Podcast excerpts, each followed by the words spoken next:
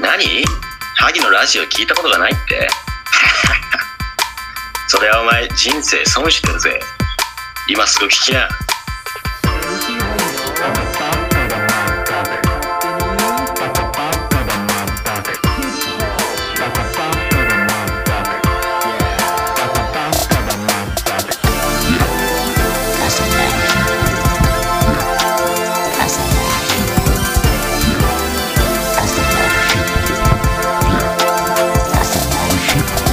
焼き芋って美味しいよな焼き芋って美味しいよな焼き芋って美味しいよな焼き芋って美味しいよな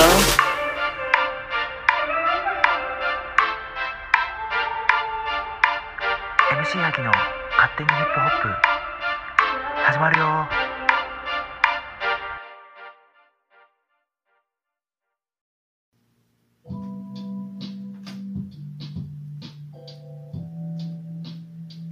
う MC 萩の勝手にヒップホップはい始まりました、はい。 MC 萩です早手です。ということで今回で第7回7回目ですね。ラッキーセブンいそれはちょっと意味わかんないけども。やでもね7回目、そうだね。ね結構早かったねね。6回やったってのはもう、その、なんだろう、ワンクールっていうので、もうこう折り返しに来たみたそいうな、かね。、んまあ、そうだよね確かに結構もうやったる。最初始めたのが10月だったかあなれ、そんなもんだっけ11月だったかもしれないけどあー、あれですよ。秋口というか、そうね秋入ってからか。もうでも秋も越え冬も越えもう春。春が入ってますよね。やってきましたね入って春といえば私 MC 萩の下の名前には春という漢字が入っている春夜ですね。実は私の名前にははい。春の他にももう一つ季節が入ってるんですよ萩森。そう萩。そう萩はねあの草冠に秋と書くのであ、なるほど、漢字でそう秋が入ってる。秋が入ってるんですよだからうーん私春秋がね入ってるんですよねいい季節入ってますね。まあ確かになんかね春と秋はまあ無意識に好きなのかもしれないでうす、ん、うーん夏とか冬よりは、多分まあみんなそうかもしれないですけど、うんまあ過ごししやすい季節だそうね中、ちょうど中間のね、そう今年は秋今年ってか2019年は秋がなかったですけどねほとんどそれ言ってますよね。いや夏めっちゃ暑くて俺はありましたよ。あった松山 あったま僕多分その時東京にいたからじゃないかな。そうなんかあんま感じんかったねういきなりなんか。か冬になったなうん、まあねそれはさておき3月になりましたねなりま今し日たねは3月9日、 9日です。えー、3月9日といえばもうあれって感じなんですけどあれですねまちょっとその話はまだ早いかなはいはい。ね。まあ皆さんあのうん3月9日になれば曲もあると思いますうけど、ん、まあこのラジオはそうですね。勝手にヒップホップなんで、うん、趣旨としてはね。ねはちいょっとあの曲を使うわけにはまあちょっといかないかなとうん。思いヒップホッまプすじゃないですからね。今回は、えーはいはいまあ卒業式のシーズンはい。まあ、卒業を迎える人がたくさん、多分いますので、うんまあ、それに合わせてこう別れだったり、うんこう何かを卒業するみたいな意味合いのこもった、うんえー曲を、うんえーいくつか紹介したいなという思っております趣旨は大丈夫いかなくて趣旨まあいつも説明してますからね、うん MC 萩の勝手にヒップホップのラジオうん一応じゃあやっておきますか説明しておきますか、うんまあ、初めてあの聞いてくださった方もいると思いそうまですすよのでね,、うんまあ、あのこのラジオの,、まあ、あの中身をねねどういうものかというものが書いてあるんで少しばかり説明しますねはいお願いしますえーこのラジオはヒップホップ大好きな MC 萩が勝手気ままに始めたラジオでございます、えー番組は MC 萩の気まぐれで収録されております、はいえー主にですねヒップホップに関するアーティストや曲紹介などなどまあその他あのフリートークも挟みつつ、うんまあ、あの最近はねコーナーを作ったりだとか、ねメールをいただいたりうんありがたいことにね、うんえーしてるので、えーそちらにもねこう触れながら、うんえー進めていきたいと思います、はいえーなお、えー公共の電波で流すつもりはありませんとしてきたんですけれども、はい最近はあの MC 萩私のね、うんえーインスタグラムの方でも、うんえー少しばかりうん流していまして、うんあと最近はあのポッドキャストに配信することを目指してまして、はいはいはいちょっとあのーいろいろねあの手段を講じて、んまあ、あのあるアプリを使ってうん配信しようかなというふうに考えてますので、まあ、近日中に皆さんにはポッドキャストでうんお会いできるかもしれません、あらいいですねあの楽しみにしていただけたらなというふうラにジオっぽくなってきましたねそうですね、うんまあ、あのこの「勝手にヒップホップが」うんまあ、いつまで続くかっていうのはちょっと僕ら自身も定かではないんですけど、まあ、死ぬまでですよねそうだねいやできるよ多分多分できるようん全然でき可るよ能だからねうん可能だからはいということでね、はいあの今日もねうん勝手気ままに、えーうん進めてまいりますので、はいどうぞお付き合いくださいませお願いしますじゃあ早速1曲目いきますかはいはいえー、まあしんみりはしない曲にしようかな最初だしうん一応今日のテーマはだからそのあれかねうんまあ三お別れみたいなお別れの曲ってことですよねちょっとねあのストレートにお別れというニュアンスを出してる曲じゃないんですけど、んなんだろうなあの今から流す曲は、うん平成の本当最後の方に出された曲でだから2019年の5月まで3月春ぐらいに出てたのかな、うんえーのりきよというラッパーがえーまあえヒーップホップなんですねだからねお別れの曲でそうもですね、うん、のりきよがあの平成エクスプレスというアルバムをうん出しましてその中に収められている曲でございますので、はいえー皆さんじゃあ聴いてくださいはい「えーのりきよで俺たちの歌」フィーチャリングマッチョお聴きしていただいたのは「えーのりきよで俺たちの歌」フィーチャリングマッチョでしたはいなかなかあの、まあ、お別れっていうニュアンスをこう曲の中であんまり感じないかもしれそなうかでしたったですけねどもっとこう人生というかうんこうなんだろうな今までの自分に対してを対してこう別れを告げてなるほどこう次のね自分に進むための歌といううんなるほどなるほどまああの曲中でもありましたけど、んこう生まれたことに意味なんてないない欲しいならば自分でこう名前をつけ付けててももららえばいいとまああのこれが平成最後に出された曲、まあ、この「のりきよ」がその平成の最後に出した曲で、まあ、意味合い的にはその今までの時代に別れを告げて、まあ、次の時代に進むための歌とも取れるんじゃないかなと。うんまあ、ある意味こそういうこうと今までの自分に卒業を告げるというか、うんまあ、そういう意味合いでうん僕はちょっと捉えたんですけど、えーまあ、あの3月、まあ、4月からねあの新しい道に進む人もいれば、まあ、社会人になる人もいて、まあ、いろいろあると思うんですけど、まあね、今までのね自分もいいけど次の自分にね、うんこう進むためにねぜひこの曲を聴いてほしいなというふうにうん思います。まあ、乗り気を、まあ、歌ってる方は、はいえー聞いたことないですね僕はね神奈川県の相模原市出身、うん今年40歳になるみたいなんではすいよはい。もともとはあの SD ジャンクスターっていう、結構あのーハスラーといって、まああのーなんだろうな、ドラッグとかを売りさばく、なるほどこう結構闇の仕事に近いことをしてた人たちうんが、まあ、結構ゴロつきにうん近いのかな、うんうんそういう人たちが、まあえーやってるヒップホップユニット。あそううんやっぱりあの結構のし上がるためなにんヒップホップを始めたという言い方が近いのかもしれないです、うんなんかまあ、そこのリーダーをしていてうんであの最近はソロでも活躍してるので、あのぜひねアルバムの方もチェックしていただけたらなというふうに思います、はいちなみにフィーチャリングしてるマッチョマ多分ッチョ聞いたことある人いると思うんですけどうんこちらも超有名で、うんまあ、あの横浜とか関東に住んでる人はオジロサウルスっていうヒップホップユニット聞いたことがあると思うんですけどはいはいまあ、結構あの横浜をあの舞台にね活躍しているうんヒップホップユニットうんのリーダーをしているのがマッチョ、まあ、ヒップホップ好きなら、まあ、知らない人はいないぐらいのへえあ結構有名どころでそうなんだオジロザウルスそうだからあのマッチヒップホップ好きからしたらのりきょとマッチョが一緒に歌ってるこの曲は結構ねあのなんだろうな感動を覚えるというかョはなかなかねあのここ一緒にやるんだみたいな、まあ、えー熱いもともと同じ出身地神奈川でうすんから、あそうまなあんですね、そういう意味でもねなんかこうコラボしたんでしょうかね、うんなんかその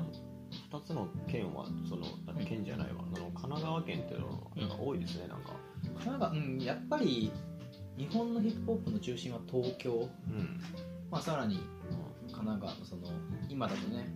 川崎市にはバッドホップとかがいて、うんまあ、暑いって言ったらやっぱ東京とかうんうんその横浜周辺になるんじゃないかな、まあ、川崎もそうですし、ねまあ、そこがねうんうんその90年代うんの日本日本語ヒップホップの黎明期からこう今の現代のうんそのラッパーたちに通じるところうにんその根幹を作ったみたいなそういうのはあるかもしれないですねうんまあそれに対しそこに対してこう逆にねうん都市だけじゃないんだと地方でも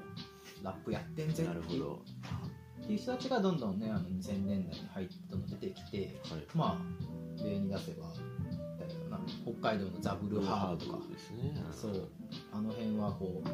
強烈なねディスをねその東京に対するディスをね曲に込め出てました最ね初ファーストアルバムに出して言まっすてしますねなんかあのーヒップホップもその日本で言うとうんその東京と地方そういうこう土地うんからね、見てもね面白いかもしれないですうね、んなるほどね東京のヒップホップと、まあ、例えば北海道のヒップホうんップ、えー東北仙台のヒップホップとか、まあ、大阪のヒップホップね、うん暑いですけどねうんとかもっとね西のね関西四国九州、うんまあ、そういったところにこうラッパーたちがね、いっぱいいますのうで、んまあ土地性というそうかそまあうそう風土をやっぱりそのすいませんやりましたやりねましたね MC やりましたねワンミスですねや机にね当たっちゃいましたねりましたねはいまあまあまあやっぱりあのラッパーってレペゼンするって言いますから代表自分の地元をね、はいはいレペゼンしてってよく言うじゃないですかラップバトル見てる人とかよくレレプゼンどこどこペゼンってはいはい聞くと思うんですけどその地元への誇りみたいなとこがうんこうラップする上でうんすごい大事だと、うん MC 萩もやっぱレプゼンはしてるもちろんもちろんちなみにレプゼンどこなんですかレペゼン今治おお愛媛じゃなくて今治じゃないかなやっぱり、うん松山もかれこれ5年目ですけど、はいはいやっぱり今治かな、まあレペゼン感はあまりないけどねまあそうね松山を代表するっていう感覚じゃないんで難しいです別ねに代表する立場でもないですし、 そうね、それはまだね先の話まあまだあとそう思だいまねす、はい、はい、ということでね、え1曲目を聴いていただきました、はいまあね、うんお別れ3月か僕ちなみに卒業式もなくなっちゃいましたそうですねまああの今年はコロナウイルスのねそうあれでねその卒業式なりまあに4月だとまあ入社式もそうですけどそうなんですよ僕入社式もなくなりましたねね研修その入社後のえ1ヶ月間ぐらい研修あるんですけど、それもオンラインになりました、いやーすごいね時代だな時代がもうなんかこうまあタイミングまあたまたまですけどそのウイルスによってですけどまあある意味ラッキーなのかもしれないね、ねそういう特殊な環境でうん特殊な状況でねうん働き出すっていうのはうん多分これ以前これ以降の人たちが経験し変わなりいまこすとねかもしれないコロナ以前以後のそのねね、ある働き方そそれが歴史のその言い方になるかもしれないねそのうんコロナ以前いやあると思いますよコロナ以降、うんねなんか最近うんよく話してたのは、まあ、うん僕がよく話してたんですけど、うんあの本当にコロナコロナウイルス、うんまあちょっとあの日本経済とかにとってはねすごい大打撃で、まあそうですねまあ正直、うんあの早くね収まってほしいっていうのは本音なんですけどあのはい逆にこのコロナが何かこう潮目になる可能性もあるんじゃないかなとい思やう感じますねそう経済だったりそのテクノロジーみたいなところだったりとか、うんまあ、はたまたその、まあ、アーティストにとってはすごい、ね、ダメージでかいですけど、んライブがなくなったりコンサートがなくなったりしてるから、でもこうそれこれをきっかけにうんこう何かこうまた新しいのが生まれるっていう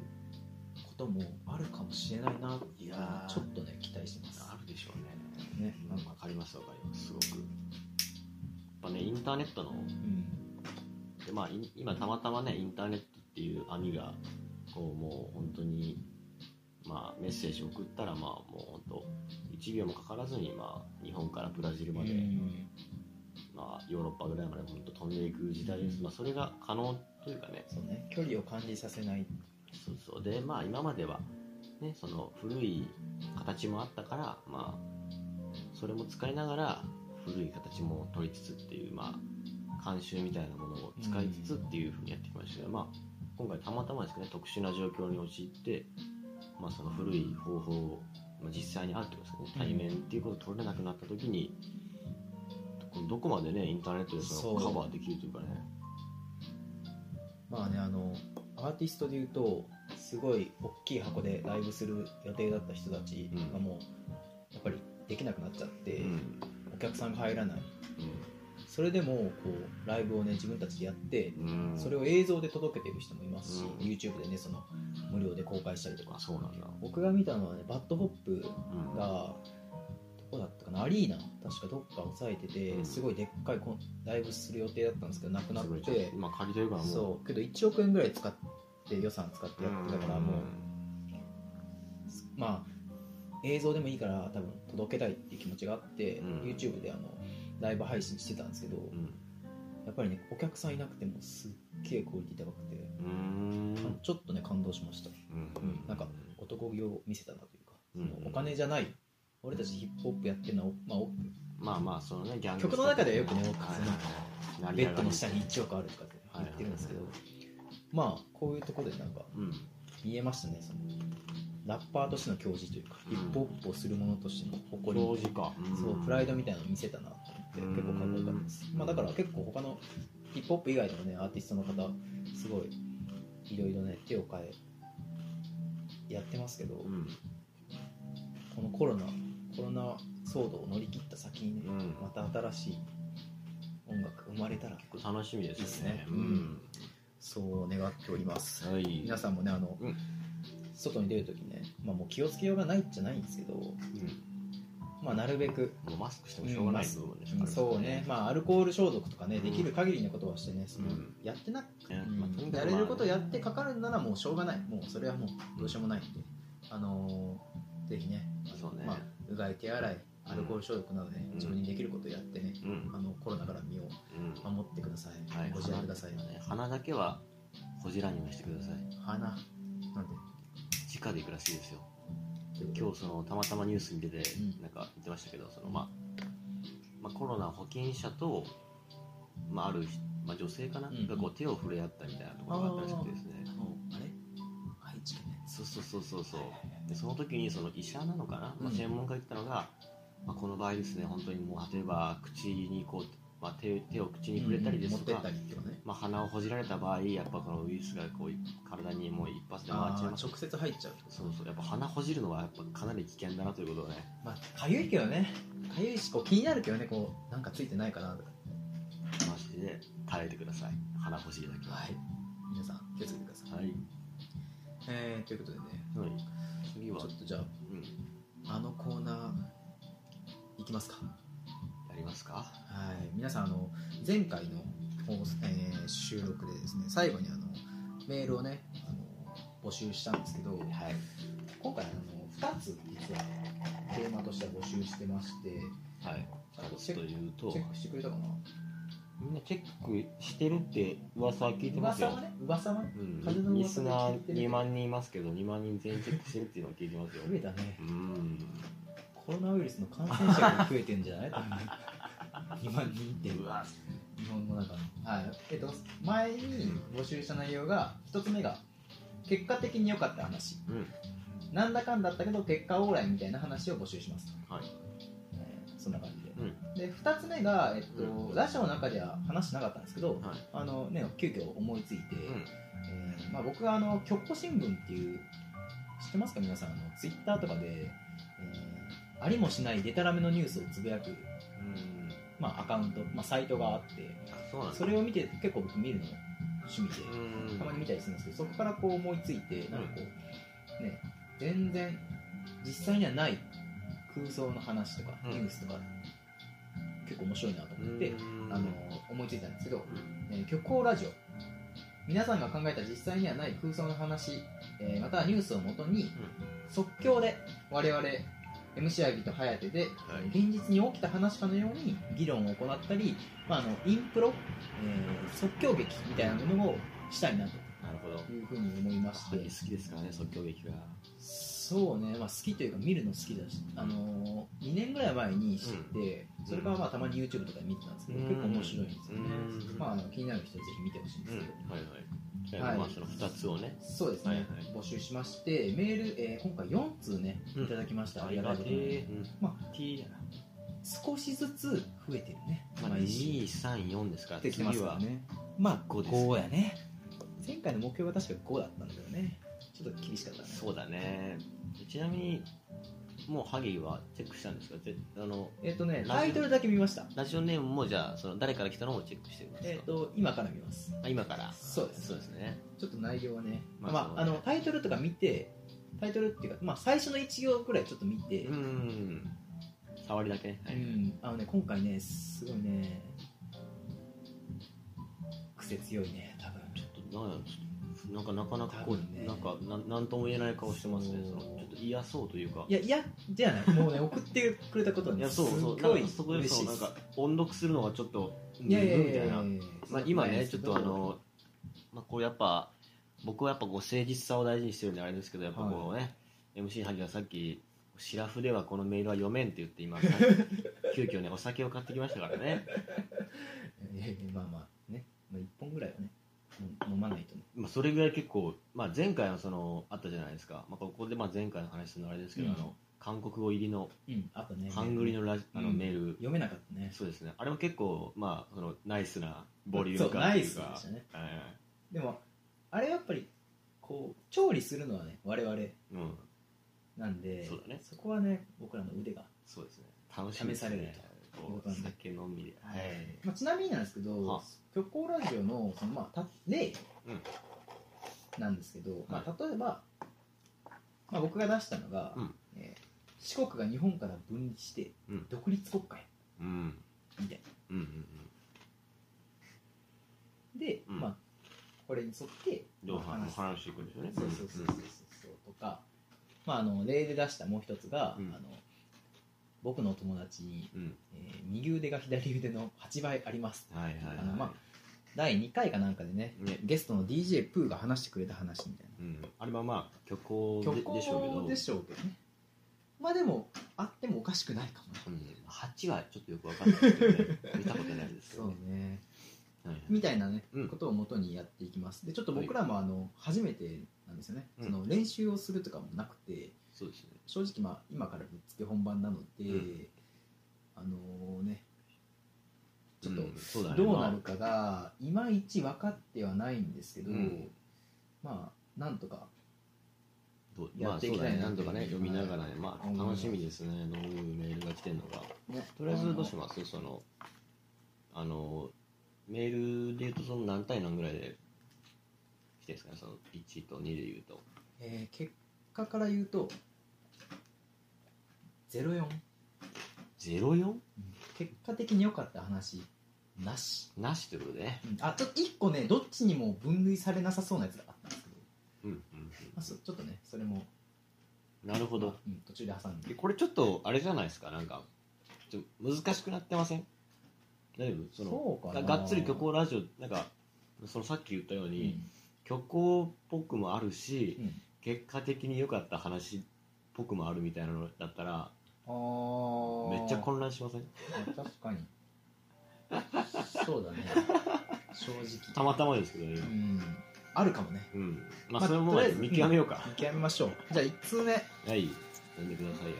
いきましょうかうんえそれ面白いね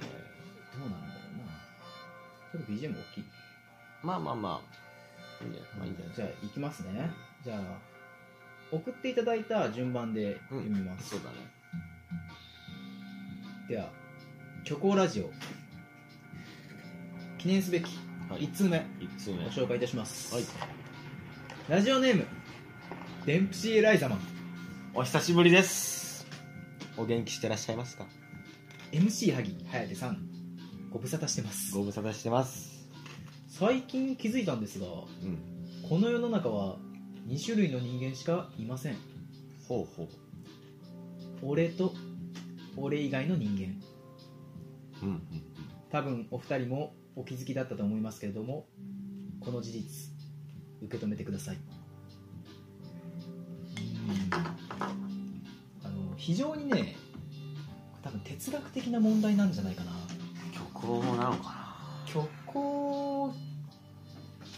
じゃないっていう可能性があるねこれなこれははもうまたエライザマンがそのルールを破ってこねうメールを送ってきた可能性はありますねあのデンプシー・ライザマンは実は何回目第ですか45回かなその最初の二回初めてメールを募集した時きに送ってくれた方そうだねで二回前五回だえっ、となんだっけい池田エライザ女優の池田エライザさんの顔がプリントされてる T シャツを持ってらっしゃるはいかなんかででそれをこうアイロンをしてでて溶かしちゃうそうあの間違えてねその目を離した隙にジューってこううん熱してしまってうん台無しにしちゃったとその T シャツをっそうそうそうてねいうのをねこううんすごい悲痛なねメールを送ってくださった方なんですけど、まあ、今回のこのメールねうん俺か俺以外の人間しかいないとうん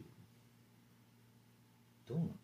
ちょ俺ちょっとなんかそのマ話ジ聞いてる時、俺かエライザかって言うと思ったんだけどあーなるほ違ったど、ね、んだねびっくりしたねいやでも確かにそう来るかなとも思ういよ、や ね、ちょっと思った正んだ直けどそうだね俺と俺以外の人間多分お二人も一緒だけどがこの事実を受け止めて受け止めてください、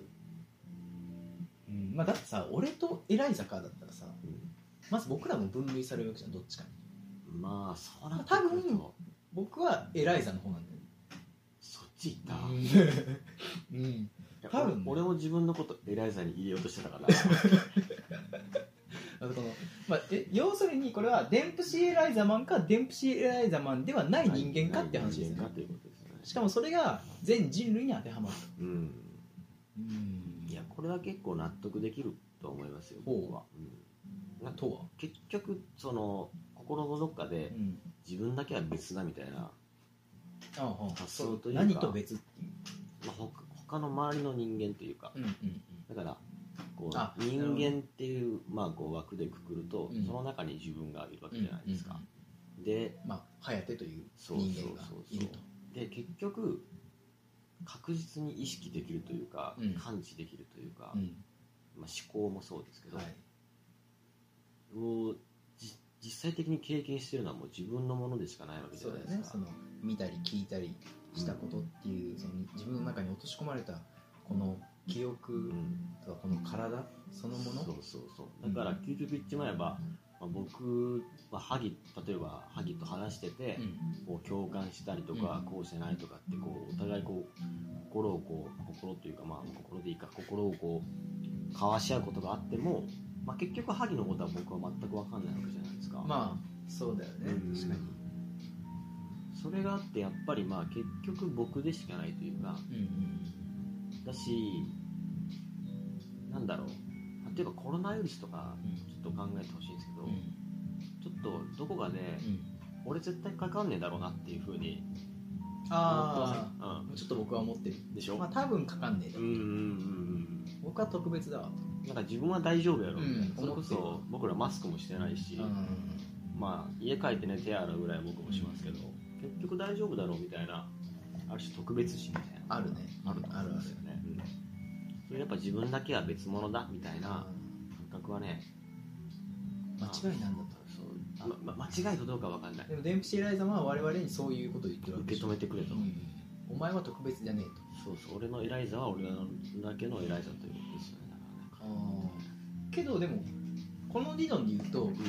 つまりデンプシー・エライザマンかあまあちょっと略してデンプシーねんうんデンプシーかデンプシーじゃないかに分かれるんでしょエライザ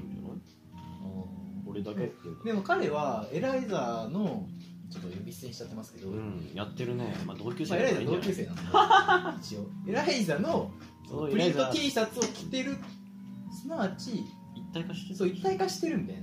それはつまりそのピョン吉みたいなことですかああそうまさしくまさしくねアニメのねうんなんだよど根性返りみたいなことですかまああれってまあ正直一体化してるじゃんそうだねでねうん僕はそうそうそうつまりデンプシーはエライザとの一体化に、まあ、成功したと意識的に自分の中でそういうメールなのこれででも勘違いしてたなちょっそとうでもうそれ以外いらないそれ以外はもううん無に等しいってことに気づいたとそのなんだろうなつまり俺とエライザだけの世界ってことですかそういうことだこ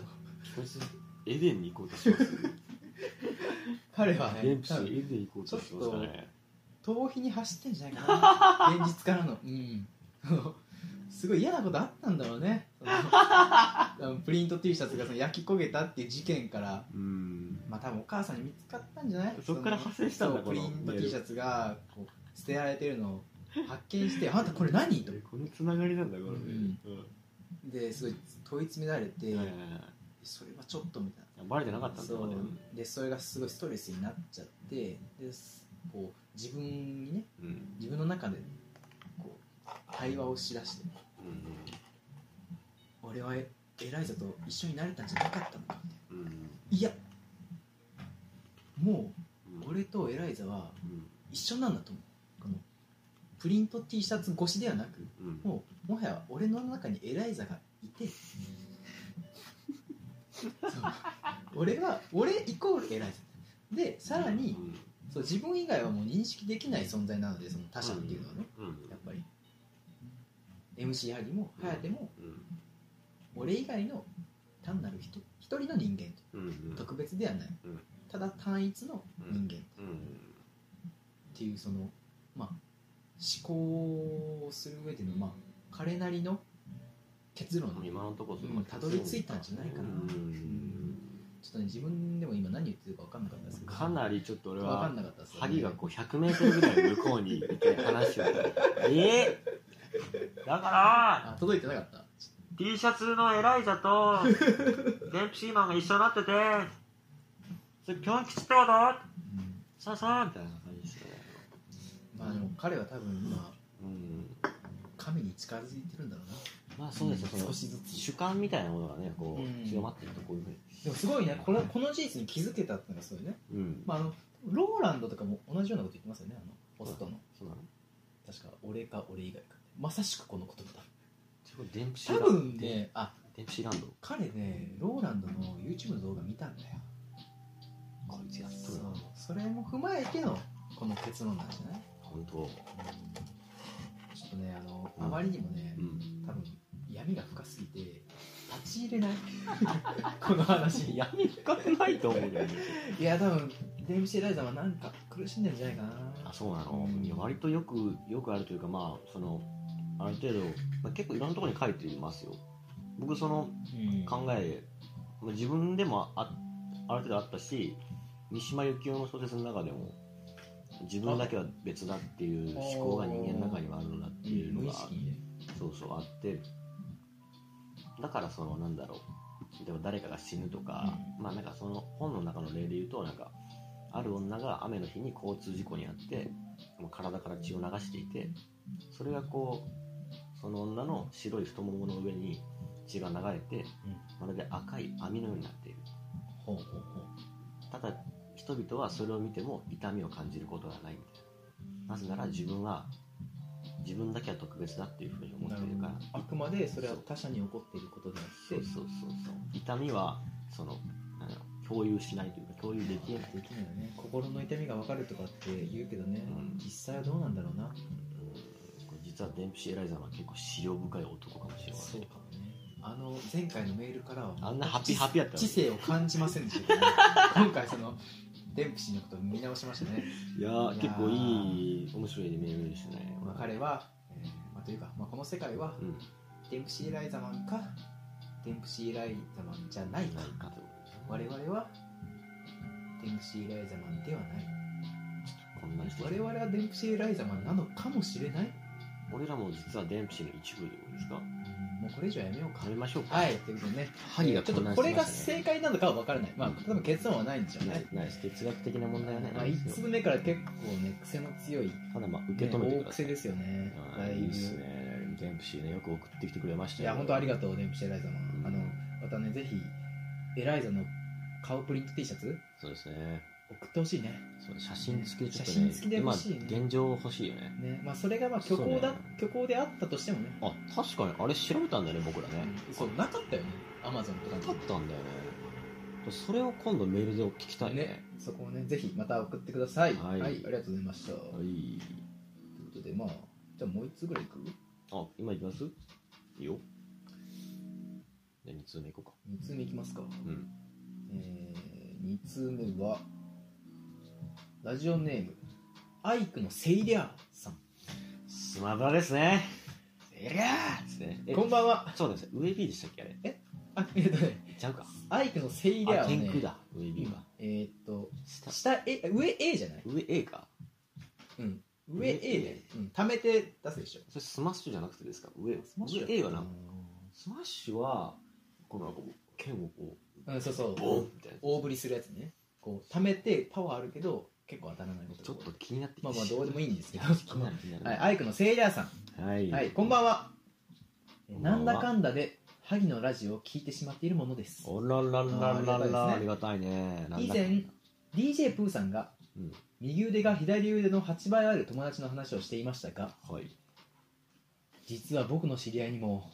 左ふくらはぎが右ふくらはぎの8倍でかい人がいます遠くからでもふくらはぎを見れば誰かわかるほど大きいです正直羨ましいですというねいやーま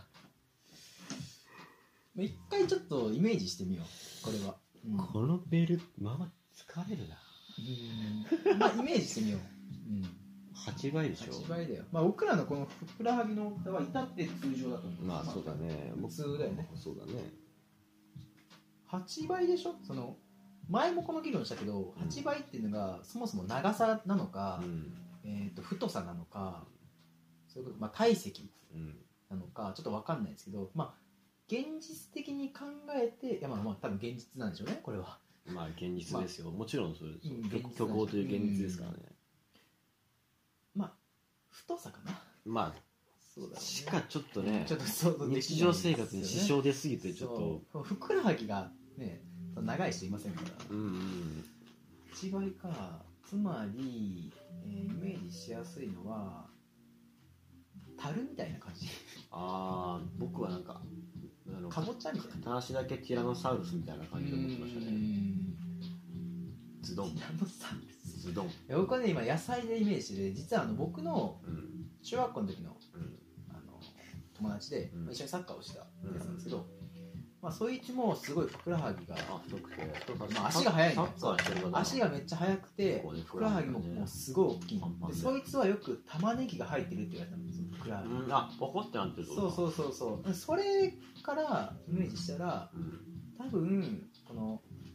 アイクのセイレアさんの友達の足には、うん、かぼちゃが入ってんじゃないかな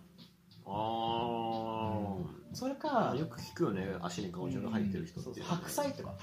白菜か、でも白菜ちょっとなどうどやらう柔らかいかそう腐りや確すかいんだよにな腐りやすそうだねまあやっぱかぼちゃなだ鍋には使えないかぼちゃって結構さあのでかいやつあるじゃんあのジャイアントかぼちゃあるねあるねジャイアントパパンンパンプキンだあのそうそうそうそうそうねあるじゃハんロウィンのやつだそうそうそうあれが多分ね足入ってんだよね入れたのかなそういやでも相当支障あるんじゃない生活に、だってかぼちゃを持ち歩いてるわけでしょうん、まずだってさもうズボン入んないでしょ まどう履くのあのほら大きいサイズの服屋さんあるじゃないあああれねあのですか 3L え 3L みたいな 3L みたいな、うんあそこでも多分ギリ売ってないでしょうねうんギリ売ってないな 8L ってないもんしかもあれ全体じゃない全体だから普通のね一部分大きい人向けとかないからう、んうんうんまあ、まあ右足は入るじゃんはいはいえどっちが飛ぶんでしたっけえっとあ違う左か左は入るね左スポットあれはね左足は入るとスポッとふくらはぎでかくないで右足出ようとしたら、もう足首入れた時点で突っかえると、まあまそうだね同じズボンだったらねあ、そうだよねもう絶対デニムとか無理やん、まあ、デニムとかって問題じゃないけまあど、まあまあまあユニクロのね、うんユニユニクロのあの伸びるパンツだったらワンチャンじゃねあ かぼちゃでもワンチャンギリギリまで伸びんじゃない、柔らかいやつだったら、伸びるのかなそれこそそのタイツみたいなのが多いからあーうんいやでもね多分タイツは厳しいタイツは厳厳ししいいうんユニクロのあの伸びるデニムうんはいけるかもしれあなーい、おなんかもう爆弾が入ってるみたいなもんでしょだかーさっきからちょっとコロコロ変わりすぎじゃないらかぼちゃなんかぼちゃでしょかぼちゃ かかぼぼちちゃゃ統一ね、あのかぼちゃよあのよくパンと置いてあるあのなんだろうなワンピースのキャラでさうるうしベラミーっていうああはいはい、はい、主人公のルフィがゴムゴムの実なんだけど、まあそうだねベラミーっていうバネバあネでのしょ敵キャラがいてうんでそいつがそうバネバネの実なんだよだと思うよ、うんあちょっと例え悪いかまあ、ハイエナベラミちょっとはいーベラミー足太くなかっあたんまりねルフィもだって足太くなるまあそれこそルフィでいいんじゃないそうだそうだギガントだよ、うんそうギガンあのねあの、うんギアサードのうんギアサードのう、んえー右足うんが多分そのアイクのセイラーの友達に多分移ったんだろうと思ういやなるほどー、ね何に使うんだろうねその右足うーん前も使う用途はねちょっと俺ここで一回話を中断してもいいうんいいよちょっとまあこのねこのコーナーをやってて、はいはいうんちょ2つのことに気がついたのおう一つは、まあ、限界に気がつい たのと、いやまあね、まあ、2通目ですけどま だ、うんうんともう一個はうんその限界の打開策を見つけたのそうなんだあのね全力で当たり前のことのようにうん話さなきゃダメあなあんまあだそうだよねやっぱそこなんだよなんかちょっと僕らねまだその疑惑疑問を抱いちゃってんだよなそうなんじゃねとか言ってるからだからなんだろう足8倍みたいな話あるじゃん、うんそしたらあ確かに俺の友達もそのみたいなうんうんうんその小指ああそうだなそういてみたいなあれ使ってるよみたいな感じでちょっと虚構を虚構で超えていかないと本当はそう僕もそれがしたかったんだけでどしょうんでもけ一ど瞬さすがにちょっとその8倍のイメージがわからすぎてそうですそうだだから途中で萩が野菜の話してくれた時は、ちちょょっとっなんかあのあこの流れかなと思ったんだけどちょっとちゃうねちょっとね、うんあまたあのほらなんじゃないっていうなっちゃうもんねそうその想像しちゃいけないね虚構に対する疑問を浮か浮かべちゃダメなんだなダメだねもうあくまでこの送られてくる虚構メールまあは事事実やね実として受け止め るとはいでしかももう常識として一そうね一般常識として捉えるとそうしようかこれが、ちょまあっとそのスタンスでいそこうのじスゃあタンスで取らないとちょっとね結構萩が、うんあ厳しいのね本当なんか溺れそうだったから今厳しかったねもう一回やってみる そうだねそれが次のメールからでもいいよ、まあそうだねの発見があったから今、まあそうだねじゃあ次からうんやるとしてこの8倍ふくらはぎをどうまあ、落とすから落とすかね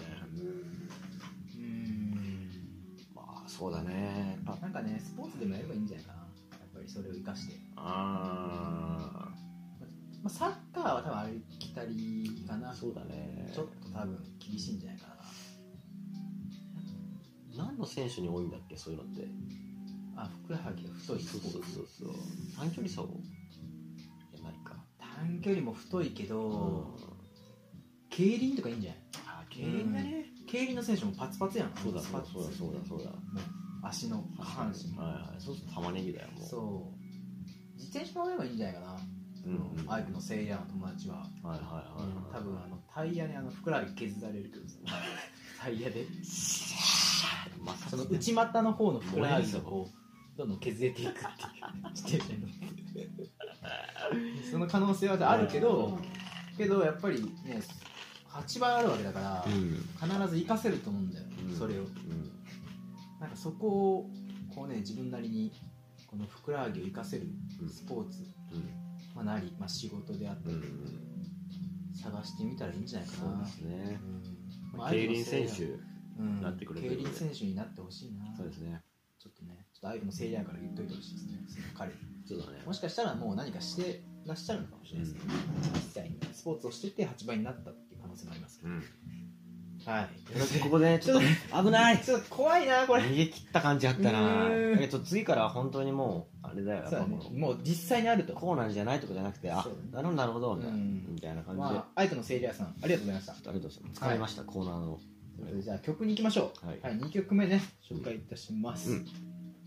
えーまあ、今回ね、えー、おわ別れだったりだとか、うんまあ、あの卒業みたいなとこをテーマに曲を紹介してはい。いくんですけども、うんまあ、あの別れといってもね一口に言ってもあのうんいろいろあると思うんですよこう、うんな何からの何との別れなのか、んやっぱりあ、のヒップホップというジャンルで見ると、うん、結構別れっていうのはこうう友人とのその、まあ、永遠の別れというかこう死別死別か、うんっていうのが結構多いやっぱり、はいはいはいはいうんなんだろうその背背景を見ればうん、でやっぱりこうこう、ダルマとかもそうか。そううんあのー亡くなった友人であったり家族に対して歌うっていうことは、まあ、非常に多く、あのあるので、はいまあそういうところをちょっと一曲紹介したいなと思います。はいで、えっとまあ、ヒップホップならではと言っちゃなんですけど、まあ、ヒップホップで言うと、ん曲に対して、まあ、違うアーティストが出した曲に対してあるアーティストが、まあ、アンサーソングを出すってことがあるんでうすよ、んまあ、何かっていうとたとえ、まあ、例えば、えっとまあ、90年代に2000年初頭で言うと、まあ、ジブラ、うん今あのフリースタイルダンジョンとかでオーガナイザーをしている今あのそうですね大御所のジブラですけど、うんまあ、彼は最初に、まあ本当まあ、第一人者みたいなもんで、うん一番最初に成功したと言っても過言じゃないぐらい、うん最初こうノリになっててで、まあ、それに対してあの、うんすごいディスのあのディスリうんうんの、まあ、曲を、ね、いろんなラッパーが出してるんですよね実ははいその、はいジブラ春日とかねあの俺俺の足元に及ばねえとかっていうそれもヒップホップのそう内そう側そうでそうのラップでね、でそれれに対してこうアンサーソングを返すとうんジブラが曲でねそういうのがこうヒップホップではあるんですよまあアメリカでもね本場の方でもよくあって、うんまあ、例えばビーフって言ってその仲悪い関係のことをビーフって言うんですけどそのラッパーとラッパーの間のことをなんでそうビーフって言うんですかなんでだったかなちょっとそこはまた調べておきますお願いしますうんでそのまあ仲悪い同士でお前はああでこうでいやラッパーじゃねえんだみたいなうんおめえは全然リアルじゃねえって言われたら言われた方が曲を出してうんそのアンサーソングで出して曲でちゃんと返答するっていう、まあまあそういう文化があるんで流す儀というかねそうそうそうそうで、まあ、あのそのアンサーソングみたいなもんで、うんえっ、と「不可思議ワンダーランド」っていうラッパーがいましてこれは僕も存じてますね知ってますはいえーっとまあ日本の、えーエモラップあとポエトリーラップ、まあうん詩のように歌う素敵なはいはいっていうラップの、まあ、第一人者と言われている方で、うんまあ、彼はあの、まあ、結論から言うと若くして、まあ、亡くなってしまうんですけど、うんまあ、死後その残した曲にすごいあの光が当てられて、うんまあ、あのすごかったっていうふうに、まあ再脚まあ、再び脚光を浴びてるような存在なんですよ。でまあ、彼が出した曲をまず最初に聴いてもらって、うんえその後に、まあ、あのその彼が残した曲に対してのアンサーソングまあ、アンサーというか、まあ、その曲を、まあ、リスペクトしてうん友人のラッパーが、うんえーまあ、追悼じゃないですけど、うん鎮魂そ歌う不可思議に対して、まあ、レクイエムみたいな感じでレクイエムですねまあ、アンサーのような曲を出しているので、まあ、2曲続けて聴いてもらったらなというふうに思います、じゃあとりあえずじゃあ1曲目は不可思議の曲の方からいき不可ます思議ねワンダーランドはい、はいえー、ちょっと待ってください、うんプレイリストに入れてますはいはいゆっくり大丈夫ですよはい、じゃあ聴いてくださいはいえー2011年に不可思議ワンダーボーイがリリースした、えーアルバム「ラブリー・ラブリーズ」より「ペリキュールはい」はいお送りしたのは「不可思議ワンダーボーイ」で「ペリキュール」でした、うんまあね、えーまあ一見聞いてみたらこれラップなのかなって思った人いらっしゃると思うんですけど、まあこれもれっきしれっきとしてまあラップの一つと言われるうんうんポエトリーラップ、うんまあ、詩のようにうん結構ねその日本人でこういうのを始めたのまあ実際にはもっといるんでしょうけどなんだろうなインパクトを与えたのはこの「不可思議ワンダーボーイ」のこの曲なんじゃないかなうんまああの皮肉なことにね、うんこの彼は何歳だったかな20本当22、3うんぐらいで亡くなってて実際生前はうん正直全く無名のうんラッパーだったんですけど、んまあ、亡くなった後に、まあ、YouTube にその動画が残っててこの曲の PV が、うんでそれがまあ後からね、まあ、SNS とかがうんこう火がついて、うんまあ、そういうところで取り上げられてからうんすごい再生回数が伸びて、うんまあ皮肉なことにね死後こう脚光を浴びたラなるほッどねパーなんですけどまあ、やっぱりなんだろうなそのいい曲作って路上で、まあ、ストリートでねやってる人いっぱいいるけど、まあ、なかなか注目されない、うんまあ、そのヒップホップの難しさみたいなとこうんろも垣間見えうるんたのかなと思います、うんどうでしたそうですねこれちょっとあで僕もは知ってたんだよねそうですねこれはあのそうそう DJ プーがねうんあれがだから20そうです1歳2歳ぐらいですかねうん不思議アンダーボーイがまあ亡くなるあたりですか、うんに教えてもらって結構前だよそうですよもうだからもう本当大学1回生とかですよねそんなに最近僕その時聞いてました多よ分ね亡くなってると思うだってこのあ亡くなる前じゃないないよそのそれこそその不可思議アンダーボーイああが火死んだがのと火がつくぐらいいやその死んだのと僕らが同じぐらいの年代というかあそうなのだからまあ21とかだあったからそうだ年齢がってそこうとそう僕たちの年齢とその不可思議が亡くなった年齢がこううん同じぐらいの時に、なるほどねまあね初めてこう聞いてであーも DJP はすごく何回もねその、まあ、軽くね反同性だったんで DJP と、まあ、体の関係はないんですけどその、うんラブラブだったもんねまあ噂によるですよねうんそういうふうになったんで、うんまあ、その時こう何回も何回もこう聞かせてくれまして、うんまあ、これから聞くそのアンサーソングですねそれもまあ結構聞かせてくれたんですけどうんそうそうこのやっぱ結構まだね僕の中にも結構はっきりとうんまあ、言葉自体も、まあ、詩ですかねその詩も残ってるしメロディーも残ってるしかなりこなんうだろうな、こう激しさとかそういうものはないんだけどこう淡々とこうメッセージをそうですね、まあ、切実さというかん突きつけられるというか、うん、かなりはっきりとね彼自身多分危機感とかもあっただろうし、うんこれからの未来のそのラッパーとして歩む人生の不安もああるあったのかなう多分、んでまあみんな他の人はもうこう就職したうりん仕事したりでこう離れていく、うん最後に残ったのは僕たちだけ、まあ、時間は流れていくしそれでもそのこ場こ所でにねややりっていうねやってやるっていうなんかそういう気持ちもねなんかこもって強さがありますね、はい、じゃあこれに対して、まあ、あの彼の死後、はいえー友人のラッパーが、えーまあ、この「ペリキュール」にリスペクトを込めて、うん全く同じ名前でうん曲を出しているのペでリ、キュールはいま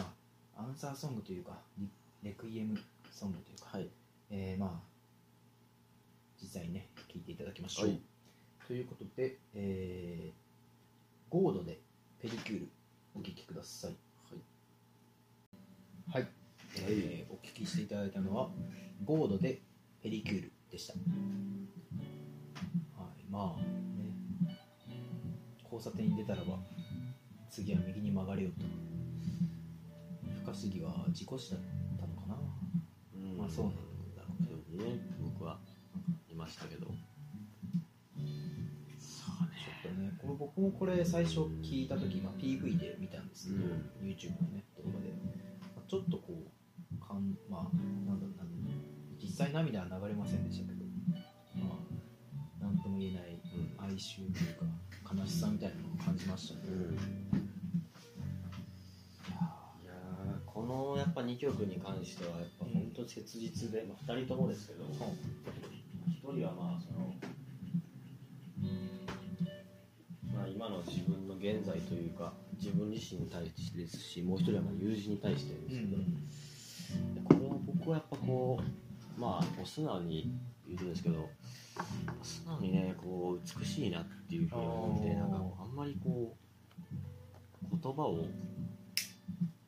重ねたりしたくないというかですね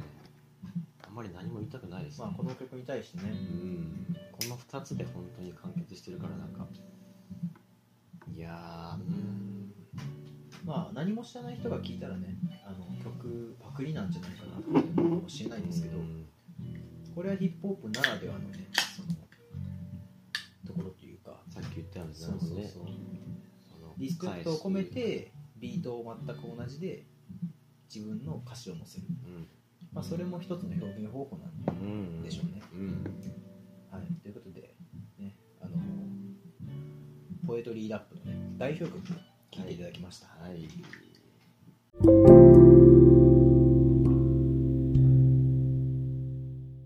MC 秋の勝手にヒップホップはい。中盤に差し掛かってきましたけどはい。最近あのまあ3月になってはあはあ。学校がお互いないじゃないですか、まあ、僕はもう卒業するだけで、そうですね。まあ、颯も今春休みうん。ですね。何回目の春休何み回大学生でどう言えばいいんだろずっと春休みだったっけう。まあそんな感じですねまあそんな感じまあ実際春休みっていう枠で3回目ですけ3ど回目か、あただ3回目なのその春休みって呼ばれちゃうね全然ちゃうでしまあそのちゃんと言えば5回目ですからそのちゃんとねまあまあどう難しいですけどなんなんと言えばいいのかょまあお互いまあ何何を隠そう暇をしてましてね最近そうですねいや向こうのは暇をどうにか潰そうと思って最近ああるねしますその話あるあるスポーツを始めたんですよよしまあスポーツなのかとちょっとじゃあ音楽変えましょうか、まあ全然はいまあそのでこの曲聴いてもらったら皆さんねはいああれかとまあなんだあれじゃないかあ曲を聴いたらわかるでわかると思うんですおおそれぜひ流してほしいね、ちょっと携帯まあ、あのマイナースポーツなんですよメジャーなスポーツじゃなくてね、まあ、サッカーだったりとか、まあ、バスケとかね僕はあの18年間サッカーしてたんですけど、まあ、ちょっとサッカー以外のスポーツにも触れたいなと思いましてねはい最近じゃあねこれですねやり始めたのがああねこの曲だわこの曲ですねこれこれこれこれまあ皆さんね存じてると思うんですけうんどこれもう聞いたらわかるね正直あいいねこのイントロねいやいいねいいですねこうかっこいいなこれ EDM というかね、うんなんかこうこうこう安いですよはテいンション上がるねはいということでね皆さんもう多分もうね分かってると思うんですけわかどってるもうと思うんですけど恥ずかしいですよ言うのがうん最近僕らがハマってるのはフリスビーですということでねはいま皆さんあのフライングディスクあそうですね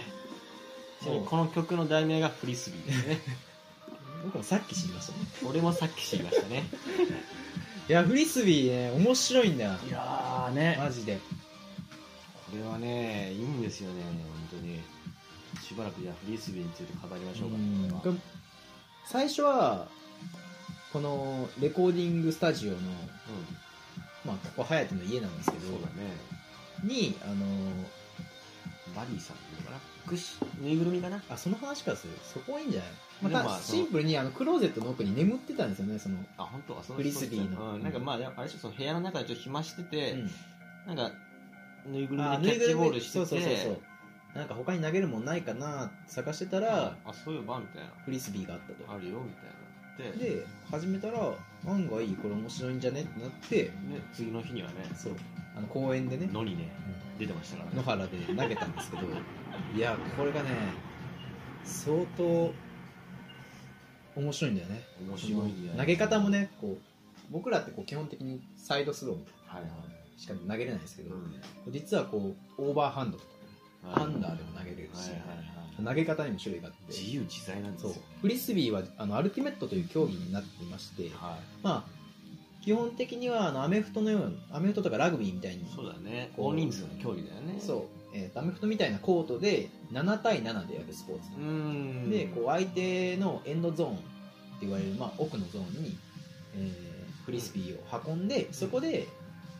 キャッチできたらまあ1点みたいな、タッチダウンとそうかそうねそう、トまラあイみたいなもんですうんアメフトみたいな感じなんですけど、うまあ、ルールはだいぶ違いますけど、はいまあ、そういうスポーツがありましてちょっとね、うんそこのね日本代表を目指そうかなと思ってまあ萩はねこれ言ってますからいねやもうね目指す目指しますまあマイナースポーツですからまあねまだねいや可能性は絶対あるねね、まだ僕23なんでねそう、うん32、3歳までにはぐらいね、うん代表戦に出たいなもしかしたらこう、キャプテン、そうあれ巻いてるかもしれないそでうすよ。そうそうそう僕もねついに日の丸を背負う時 にねやってきたんだなといやーほんとねいやーハマりましたね暑いですね。暑いですねまあ、どうどういうふうにね、そのフリスビーが面白いかっていうところですよだから。え面白さやっぱりね投げれるようになったらどんどんこう飛距離が増してねうん、しかもこう綺麗にまっすぐ飛んだ時のあの快感そうなんそこなんですよね、結局相ね。当気持ちいいよねそう。でしかもあ書のいてるラグビーボールとか投げてもその本当あれって結構筋力によるとこがあってあーパワーそう腕の力でこう変わるんですけど、はいまあ、正直フリスビーだと風の力がすごい大きいので、うん。こう風に乗ったら別にそこまで力を入れずとも遠くまで飛ばせるうん。そういうその醍醐味みたいなところうんがありまして、まあ、颯もね昨日相当練習したけどねうんそうなんですよ、パスパン曲がっちゃって、もうね、なんか、途中からね、こう、針がこう、ちょっとね、もうちょっとこう、水平にとか、もうちょっと僕の方に勝ってとか言い出して、まあ、初心者だけどまあできる限りそうのそうそうねアドバイスをして、まあ、アドバイスしてきて、まあ、最初は良かったんですけどそのなんだろうだんだんちょっと嫌気さして きてあれちょっと部活になってね中盤すごい良かったこう綺麗に投げれてたのいにや最後の方はもうそうだね右に曲がって左に曲がってそうそうそうで、まあ、休憩挟んでそこからね、まあ掴んだんですよねコツをねコツをね、まあ、フリスビーの、まあ、僕が思うんですけど、まあ、フリスビーの極意の回転うん回転がね回転いかにこうそう回転数を上げてなんだろうブレさせないそう安定させるか軌道をねうん、よくちょっと昨日僕そのバイトしながらちょっとフリスビーのことを考えていてなぜ安定するんだみたいなはあはあはああのリスクがそうそうそうでジャイロ効果の話をしたじゃないですか、はいはいはいあの自転車がなぜまっすぐ進むかっていうのそうそうそうと一緒の原理だそうそうで回転こう高速で回転してるものはその回転してるのとなんか直角でいいのかな垂直か、の軸に対して安定するっていうふうにできたらしいんですけど、うんうんで、まさしくそうそうで重力があるじゃないですかなんかおかしいと思ったらその回転してるんだったらもうな斜め向きに安定するんじゃねみたいなこのままシュッていくんじゃないと思ったんですけなるどほど斜め向き俺はそのまあこうこのままこうシュッシュッシュッシュッなるほどっていう時にまあ重力のもあるからもしかしたらこうちゃんと真下向いてくれるのかなと思ってあなるほどリスクがねそうそうマジスピン勝負というか僕ね腕細いですし力ないですけど、うん響きっていう印象ねまあお互いそうですけどうん、本当ね回転かぶれてほんままっすぐスーって飛んでいってその青空にシューって消えていくのを見るのがね本当快感なんで青空に消えてったっけ消えていきましたよね僕の中ではあいったなそんな飛んだあいつ行っちまったなつってこう基本的に僕の目の前に落ちてる 毎回ほぼ9割9分9厘やめちゃおう よやめちゃおうよそれは本当にまああのーリスナーの方でねフリスビーやってますと私は実はアルティメット競技者ですっていう方いれば、はいぜひ連絡をいそうですねしてくださいやりたいっていう人がいればそ針がねね駆けつけますんうでいやもう全国どこでもねそうですねあの僕さっき買ったんでア萩がマゾン萩で、うがん、明日実家に届きます教会あのね日本フライングディスク協会公認のフリスビーのあのディスクを買ったんでめちゃくちゃ面白い早ね速それいやちゃんと氷のやつ買ってるっていう、はいまあ公式ルールで使えるでしょだかーそうそうそう そうちゃんと公式にら公式球をなんであ球かわのかんないけどまあ公式版いたまあ、あのぜひ連絡ください、うんあのうん一緒にやれたらいいなね松山にいるメー人ルもね募集とともにフリスビーのパートナー募集をいしたてしまますすはい、はい興味がある方でもねあの全然やったことないって人でも教えますんぜでひいねやもう教えます教えます僕らもまだ経験1日僕はまあちょこちょこはちょこちょこはいはいまあ僕は結構ねコツつかんはい針るはね、まあ、やっぱ運動し運動神経もやっぱねありますけどねやっぱ割とねねなんか意外とできたねうんはい皆さんフリスビーねいぜひやっていただけたらなとはいやっていただけたらっていうかあの一緒にやりましょうっていうことでねうおん願いしますはい、まあメねール読みますかそしたらメールいきますメールいきますかちょっとねあのさっき1通目2通目読みましてちゃんちゃんとねは結構ねいもうちょっと今恐れてますよ3通目何が来るかこなせるかなってこれもね僕らの腕次第正正直実力が問われるんですねもう当然みたいな顔で受けるよ OK じゃあ3通目いきます虚構ラジオラジオネーム変態ダンディさんおおー新しいですよね相席スタートの山添さんが言ってたんやけどは変態紳士なるものはラブホという言葉を使ってはならないうん男女の絆を深める場所ララブホ改めて絆場という呼称を使えとなるほどとりあえず世の中のラブホが全て絆場に変わったらどうなりますかね絆場という呼び方でも使いこなす MC 萩田颯を見てみたいですなるほどそういえばね最近故障変わってたよねそうだよねなんかでも僕はもうなんだっけあの絆だ絆場ね絆だっけ絆絆うんまの場所と書いて絆場あほだし場にした方がいいかもしれないねほだし場なんか絆って感じあるじゃん、うんなんかほだしって読むんだよ、あそうなんだうん、へえ知らなかっなんかちょっと知性上がるよねたそうだからちょっと意味が伝わらないっていうかいやまあでも確かにそうだねうん、うんらしいねうんもうね正直ラブホって言い方はもう全時代的だよまあね正直ほんとねそのね全然本当にそのラブラブまあのそのそこらその辺にもあるもんねああるあるなんかね松山だとあるね7とかねね絆は7絆は7とかあと絆ほら天絆は天使の隠れ家そうですね絆はクロスハートとかありますよねクロスあるよねいいね絆はってなんかねうんそうなんだねそれ決まったんだねうん俺結構好きいいねまあでも今回の俺この俺あるんだけどね別々かいで法律改正は良かったんじゃない、うんそのなんかダメらしいね、その絆割ってもらうにラブホって言った場合、ちょっと懲懲役っていうか、そのね公共の場でそあうですのね、言葉に出したらまあ、5万以下の罰罰金に金なるとか、懲役懲役3年以内まあ、3年以内らしいね、結構まあ慣れも必要だと思うけどねうんやっぱり、まあ、まだね、僕ら世代いはまだいけるかもねや、そうだ、まあ、多分ね、うん年取ってる人はまだちょっとね、そうそそうそうのそね、ちなみにだけど、んえ絆場使ったことある俺はないんだよね、絆深めにえないんだうん、家でしかないああ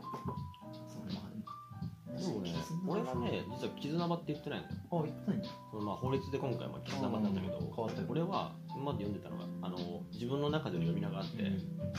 あ、それもまあ今回の法律のそのね、うそのなんだろう容姿と同じように、はいはいそのまああまり下品であるとうんそうだねちょっとストレートな言い方だねラそうそうそうラブラブのホテルすよねまあも意味わかんうないニですュよアねンスでもう、まあ、意味わかんないけそどうそうもうアメリカ人とか、まあ、イギリス人だったら殺されますからね多分ねもうラブラブホテル 俺はだから一応やっぱ日本人としてうんあそこのことは一応東屋って呼んでてあずまや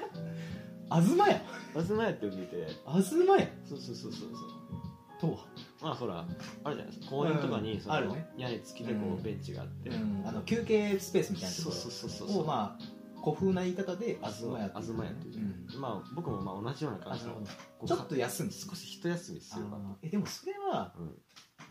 なんかそれこそさ、その前時代風に言うとラブホの時代だとそのちょっと休憩しようよみたいな言い方がああなるほどねよよく言うやん、はいはい僕使ったことないけどさ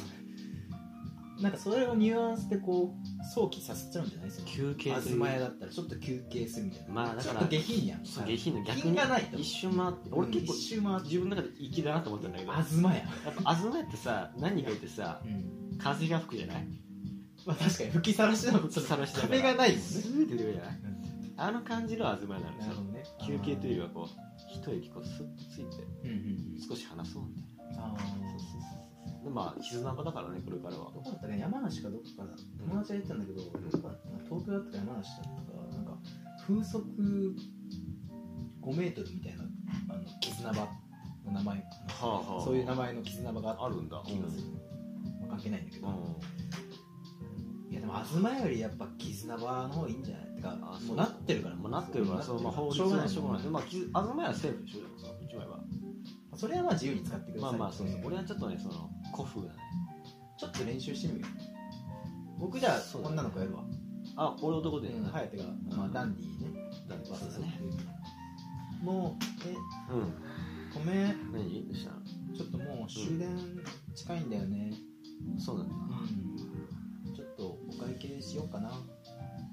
今日さ、うん、結構話したじゃうん、楽しかったん。うんね。すごい楽しかった本当に話してよかったね。颯さんうん初めてなのにすごいうん。ダンディーうん。いやですごい良かった全然全然、本当。それはもう君がね、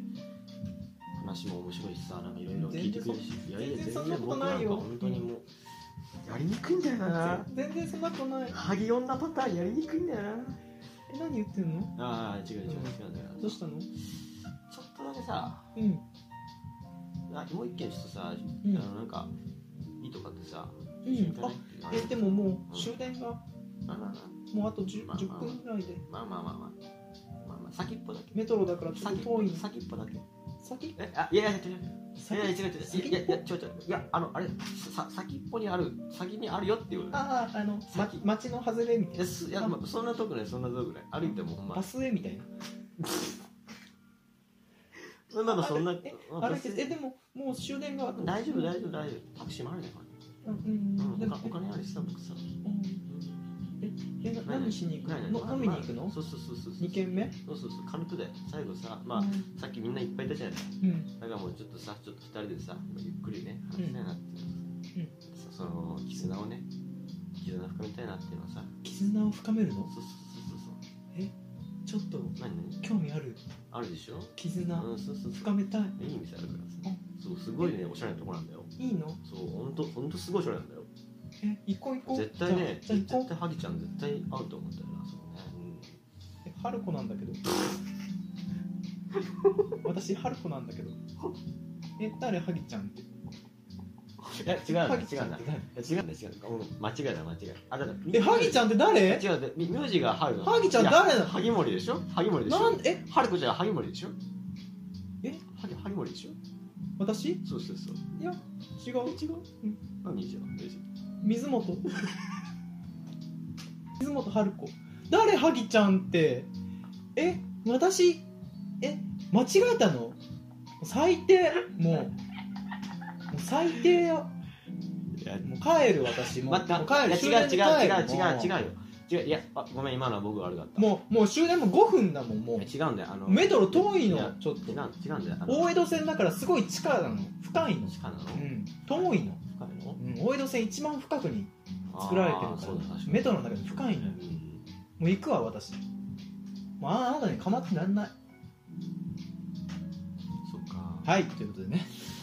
もうね水本だけは本当にやめとけこれはいということであの絆場に、えいけずってー、こ行とけですねずというまさかインプロビゼーションでこんなのやらせるとはねいやでもでも絆場って言われたらちょっとなんあかと絆を深める俺もやっていいあやりたいちょっとねあーそうだねあとメールが1通でしょそうね大丈まあ夫まあだねまあまそうだねじゃあ俺いやは俺やるの俺の中の設定でやるからあああえっと颯が女の子そうだね一応名前先確認してていい名前確認しとく、うん一応そうだねあの あのあれだねあのあきこだよね秋だよねちょっと僕それじゃできんわ秋ねできない何がいいじゃ乗あらへん名前だけでもらえるじゃんじゃあ偉いさんは 行こあー美味しかったういや美味しかったね、うん結構美味しかったねいやー、うんここの飯さ、うんすげえ気になってさ、僕もあそうなんだいや本当一緒にエライザと一緒に来たかったんだよあそうなんだありがとうねいろいろ何が美味しかった、えっとねあのあれかなあのビーフンかなビーフンうんあビーフンうまかった美味しかった美味しかったマジあんまで食べないじゃん水餃子はそれ食べ食べたよあ水餃子まあ美味しかったけどあでもビーフンが美味しかった、うんビーフンか私も結構好きなんだよえねー、なんかえでもあの序盤に出てきたあのうんチンジャオロースとかどうだった、チンジャオロースも美味しかったけどさ、うんあーでもでもそれもビーフンだったんだそうだ一番私結構ビーフン好きでえでもビーフンの時すごい嫌そうな顔してたえしてないしてないしてないそれは違うよその私ちょっと結構あの反対のね顔しちゃうんだその美味しいんだけどうん恥ずかいしいじゃんみんなの前で美味しいとか言うのああんまータイプじゃなくて、うんうんうんでうんなんか萩君だから言うんだけど、うんなんかそうなんかあんま正直に感情表現できないからうんちょっとねまずそうな顔に見ちゃったかもしれないんだけどああ全然そんなことないごめんねなんかいや全然そんなこ本当そんなことない全部美味しかったよとないマジでよかったうんありがとうわ本当に萩君とこ行ってよかった結構ささその見た目汚い店だからさ、うんちょっとエライザにどう思われるかなと思ったんだけど、いや美味しいだってよかったわ、結構食ったよねでもうち15品ぐらい食ったよねでも2人ででもエライザめっちゃ食うじゃんと思ってさえめだってしかも単品で15品そうだねコースとかじゃなくて単品であれなの私あのイカ水なあのイカ水なんだそうそうエライザイごめんカね水あまあやっぱいっねぱい食べちゃって結ご構めんいろいろ仕事とか忙そうしそそううそうだもんねでもでもうき見て見てこれ見て何15品食ってさん3200円安いよねや安くねばいやばくねありえなくないちょっと待って3200半端ない円ってうんちょっとさうん全然安いしさ、うんうんうんちょっと2軒目行かねあうん明日ちょっとさうん仕事あ何何仕事なんかあんの仕事なんだよねえ何の仕事あんまり言えないんだけどううんんまあちょっとやあちょっとあんまりうんあえ言えない仕事なんだそうそうなんだよねちょっとあんまりちょっとさやめてあれじゃないもしかしてさちょっと今悩んでんじゃないその仕事といかやで全然全然なんでないよえ全然聞くよいや全僕然あれ大丈夫いやいや全然いやそ遠ん慮なしなハくてリいいハリ君に迷惑出しそうなのえ女良優くないてか結構芸芸能関係の仕事してたよそうだねねうんえまあそれ今最近してないじゃんあーえいやでも昨日も撮影だったじゃんまあまあまあまあうんそうなんだけどやっぱうえんちょっと最言近減らってみして言ってみ言ってみそこどうしたの人間関係悩んでんでしょうん少しだけねうんいいよいいよ全然結構その芸能界ってその、うんなんだろう本当になんだろうな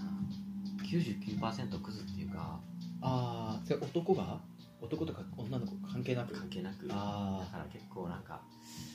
そろそろなんか別のことしてもいいのかなとか思っててーあーなるほどうねんまあでもさ、うん結構やっぱ人間関係大事じゃん仕事で、うんうんこうよりいっぱい仕事こなす上でさ、うん人間関係広がってってさ、うんいろんな人と付き合うこと多分多いと思うよそうだね偉い人はさ、うん特に、まあ、芸能界だしさ、うんうんでもさなんかそういう時にすげえ大事にしてほしいなと思うことが何あって、うんやっぱりその一人一人うんその、まあ、例えばうんおあの僕、まあ、その萩森とうんそのエライザのうんその一対一の関係性、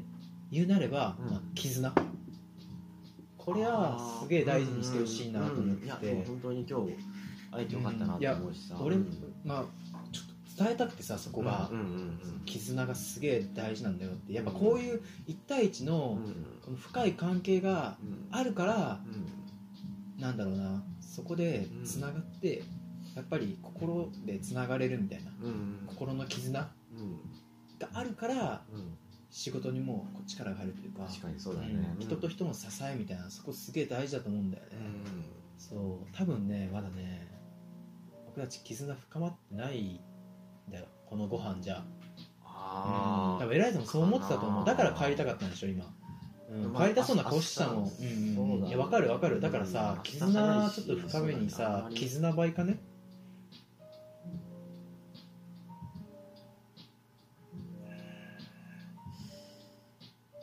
絆深めようかそこにあんだよ、うん、絆はあの風速78メートルっていう絆場がすげえいいじゃんネーミングが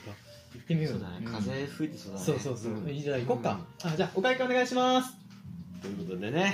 成功しましたけ どボケ合戦 なんだボケ合戦はいまあこれは成功例これは成功やねうねしようね言いくるめられたねいやー偉いさでもいけるってことそうだね絆場やったのねうんラブ言いやすいなんかそうだねそのラブホってちょっとやっぱその公共っていうかそのね、はい居酒屋とかでもさちょっと言いにくいじゃん言いにくいね絆場やったら言えるわなるほど僕らみたいなチキンでも言える、うん、う、うんん、ちょっとあれやね絆から話をつそなうそげうるそうつなげれるしさそれ結構強いねそのいや割とさもうどんな状況からでもさ、ね絆に話つなげれそるじゃうそうんそうそうそういけるなみたい ないやまあちょっとね今回のね改正よかったね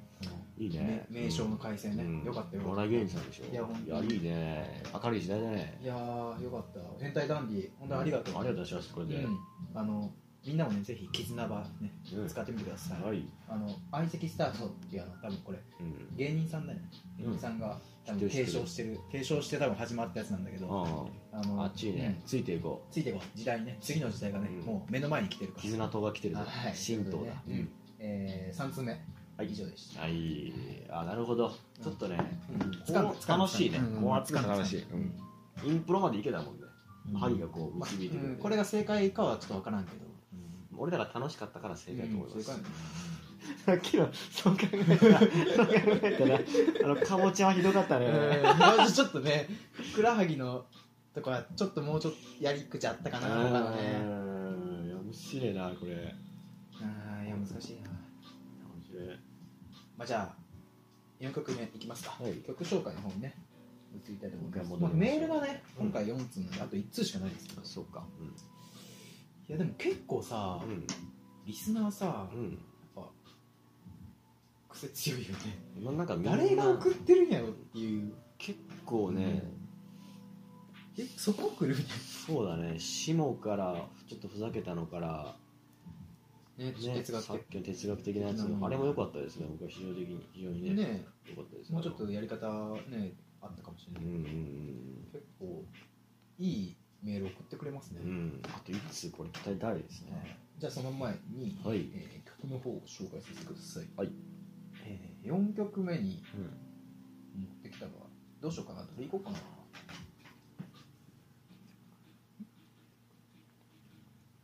まうんあ結構ね候補あんだよね何曲あるでしょそうどうし言ようかっちゃう今そうかも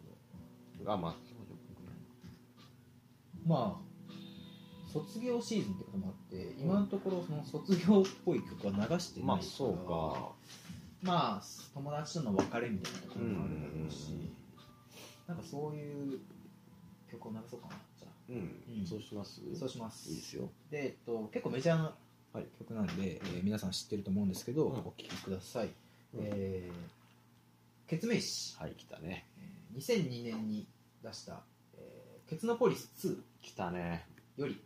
友達山手にもありましたはいお聴きください桜はいお送りしたのはケツメイシで友達でしたいはいや暑いねえー、って俺今気がついたんだけどんケツメイシってラップラッチっぽくなんじゃないっていうまあヒップホップ割とうんなんか俺あんま意識なかったわポップよりにはのなうっんてるけど確かにラップのパートあるもんないや全然あるあるそうケツメイシはめちゃめちゃ聞いたな聞いた正直ケツのポリスも1から6まで全部聞いた持ってたね春夏秋冬のアルバムも全部聞いそうなんねた、まあ、歌いやすい、そうだねうんし、まあ、カラオケでも定番ですからね、これも結構古い曲古い古くないかそこまで古くはないけど、ん何年ぐらいだろうえー、と2002年うわあだいぶ前だ、でだから小学校萩は、うんえー、4年生いや間違えた逆だ1年か1年になってない0年、うんああそうだ幼稚園ぐらいか1な年年長さんだ僕1年生だったわなんかまあ懐かしいねね友達ねえ、うん俺あれだったわ小学校の「のど自慢大会」っていう大会があった、おおいやえ小学校でうん、なかったね僕らってなんか特殊なんじゃないその収録してうん歌ってる様子をビデオ撮って小学生でそうそうそうえでーそのなんやろフォーメーションとかも自分たちで決めてフォーメーションがあるのそうそうそうあそうユニットみたいな感じでそうだから一友グループ友達と組んであ曲も選んであ歌えるの、うんで何年生以上からみたいないや全学全学年でそうそうそうそうでへ結ー構上級生はいやこれ低学年の方が、そのなんか審査するのは先生だからああその低学年の方がちょっとなんだろうなんていうの情が入るというか、まあそうだ可愛らしいね情けみたいなとこも入る俺ら本気でやってんのにあいつらのそのなんかこの幼さのせいで負けるのは悔しいんで結構バチバチの「のど自慢大あ会」しっかりした大会みたいなそうそうちなみに颯は歌ったことある歌何回も歌ってるのが何を歌ったのあのね一番記憶にあるやつは2個あって1個がそれこそこれあの桜うんうんだって題名なんだっけあれ説明しの桜舞い散散るるな中に忘れた記憶と桜ね桜だよね、桜あれを歌っ3人で歌ったんだけどなんかその当日までうにん全員が軽くこう揺れながらうん歌ったっていう苦い思い出が1個あるね、おうおうおそううそうそうそれともう1個なんかねピタゴラスイッチのあの一歩進んで前ならええみたいあなったねあったあったあったあったあれをねめちゃくちゃ工夫を凝らしてやったのねあの6人ぐらいで組んで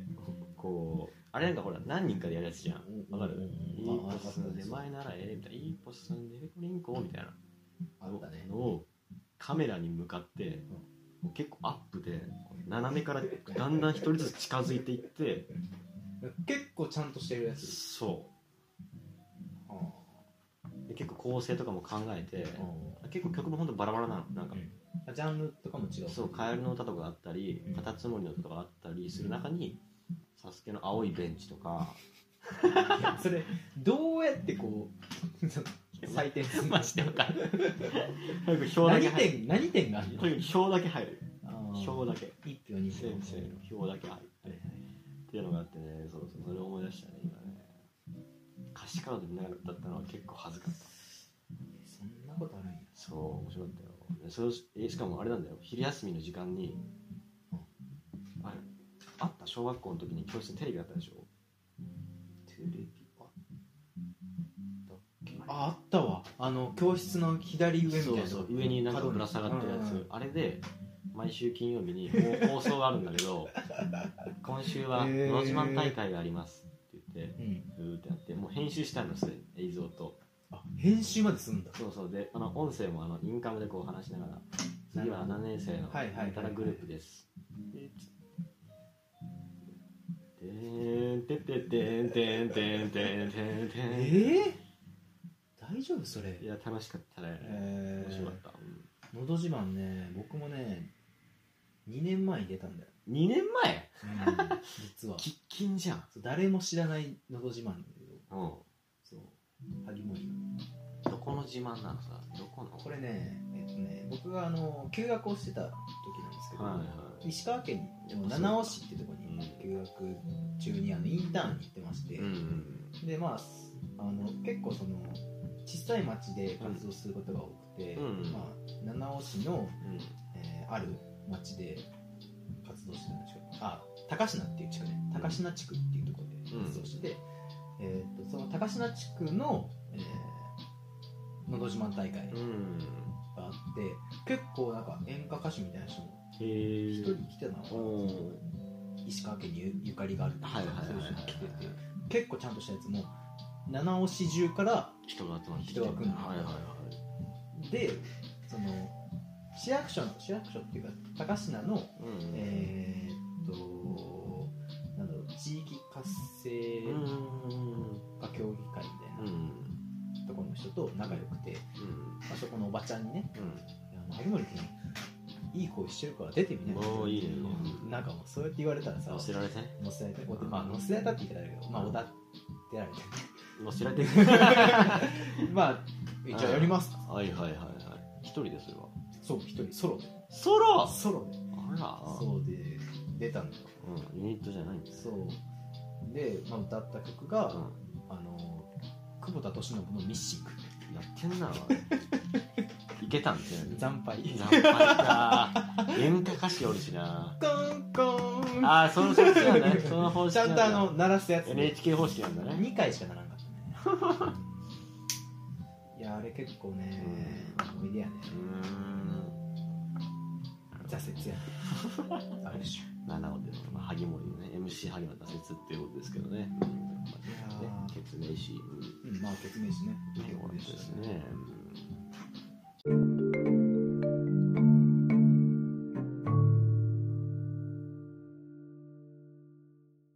はい、ということでね、MC アギの勝手にヒップホップ、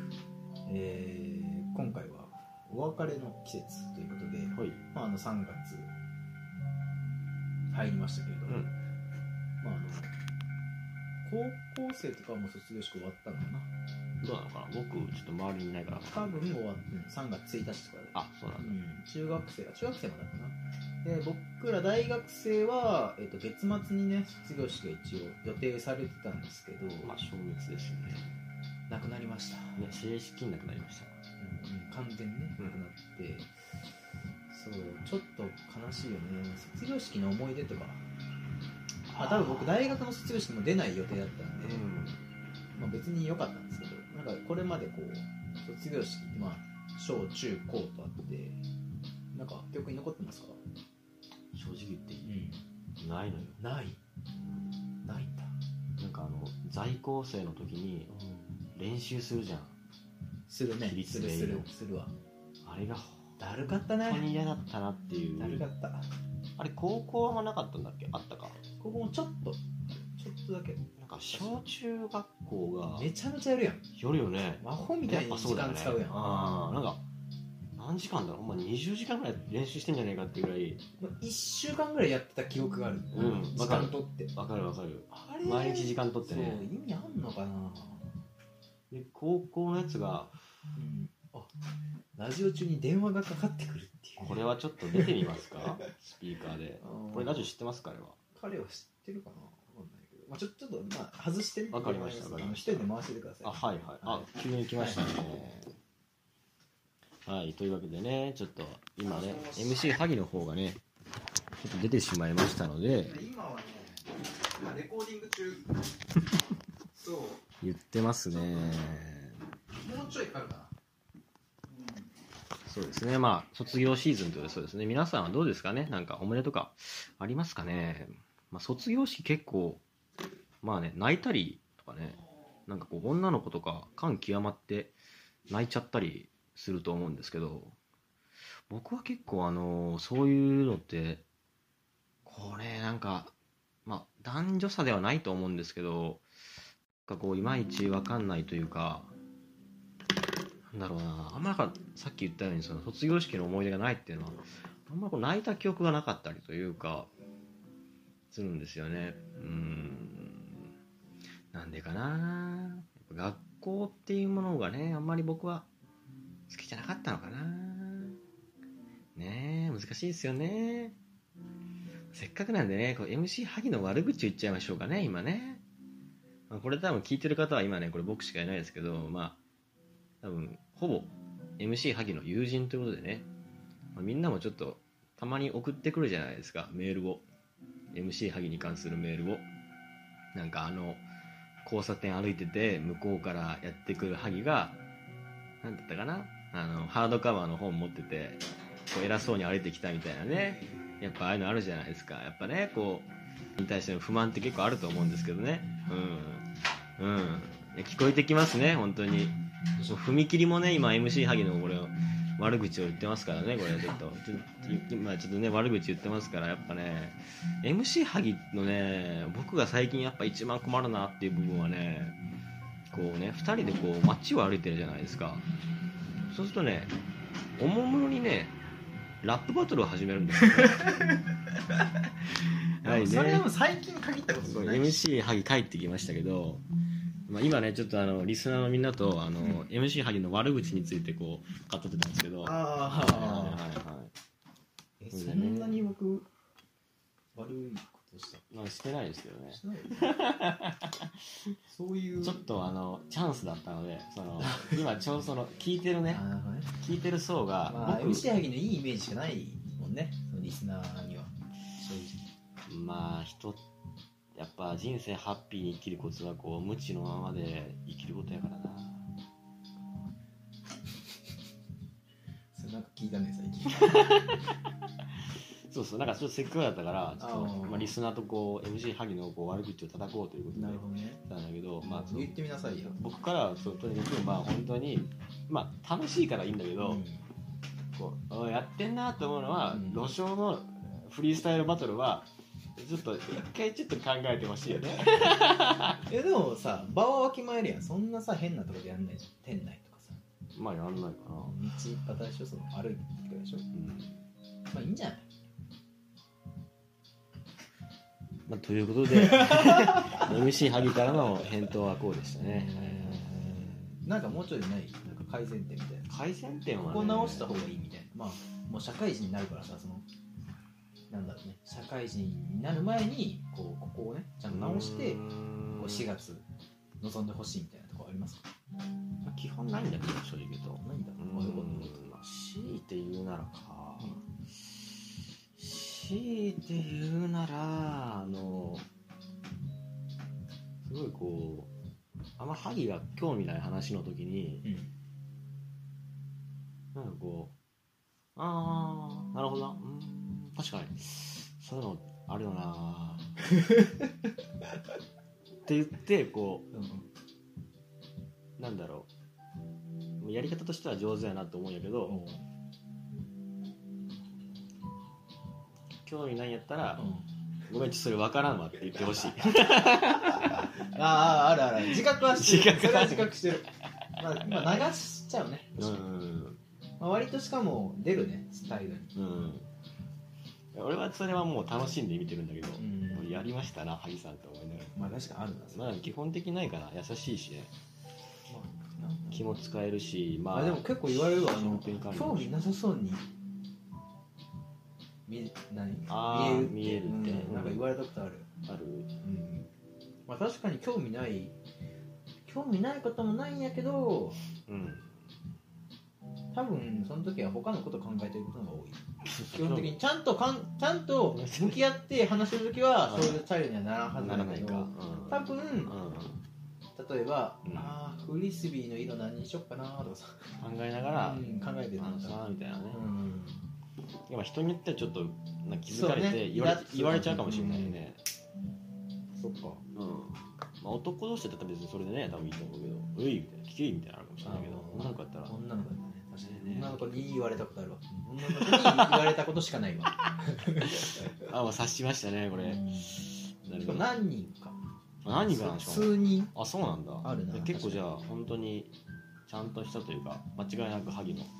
成立しそうだよね そうだ、まあ改善するかうどうか置いといて一つの癖癖なんだ癖だろうね、まあ、ちょっとじゃあ意識的にねうんうん直しましょうかはい社会人新新社会人の萩森をね MC 萩を皆さんねお願いしますよ社会人か早いなどうですそれこそまあ別れの後にはもうね速攻で出会いが来ますんであれいやですけーどまず4月さだって入社式もなくてさそうそう研修もオンラインうんこれ言っていいのかななんかまあまあまあまあまあなっててま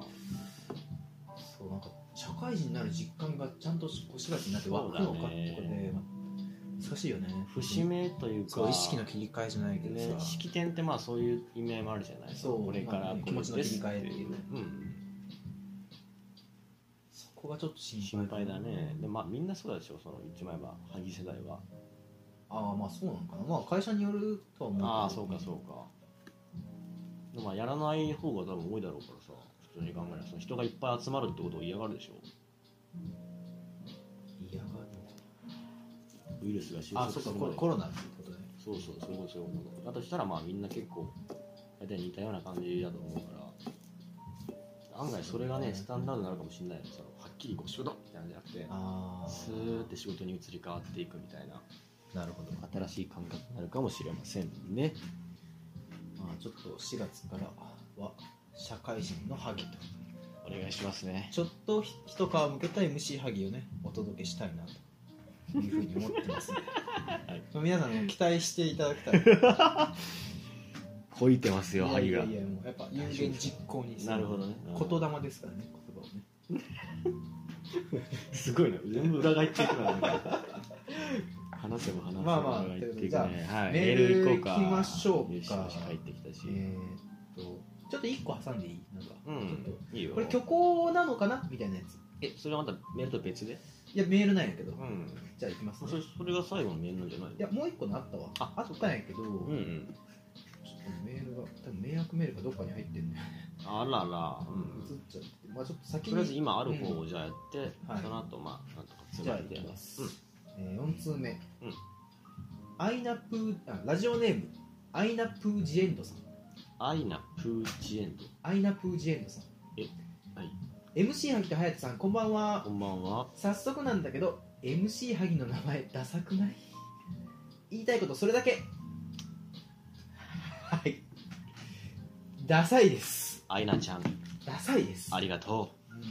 や、うん、まあうん触れんように来たつもりなんやけどうねまあ俺もギリギリ触れないようにはしてたかなあーやっぱダサいうんちょっとトイレ行ってこうかな、いやいやいやちょっと逃げな逃げなえいやまあ安直やなとは思うよ、うんそのまあね MC 萩でも分かりやすいやんうんうんかっこよくはうんないかうんダサいとはう、んそうね、まあ、ちょっとダサいのかななんかこうファちょっとファニーだよね MC ハギってでも言いやすもう僕はうんまあ、ファファニーそうそうロファニーさを出してるつもりないんだなけいどないないそのそのけど誠実な感じを出してるわけよあー名前に対してね自分の本う名んまあまあ、まあ、正直今出してるインスタとか、まあ、知り合いしかいないんそうだで、ねまうんあ、分かりやすいかなと思はっいはて、いじゃねあちょっとあれですね解明しましょうかマジいまあこれはしょうがないでしょや解明はそれはリスナーに託したらいいんじゃいやだからそうよそういうことよあ次回のメールは MC 萩のないはいはい解明て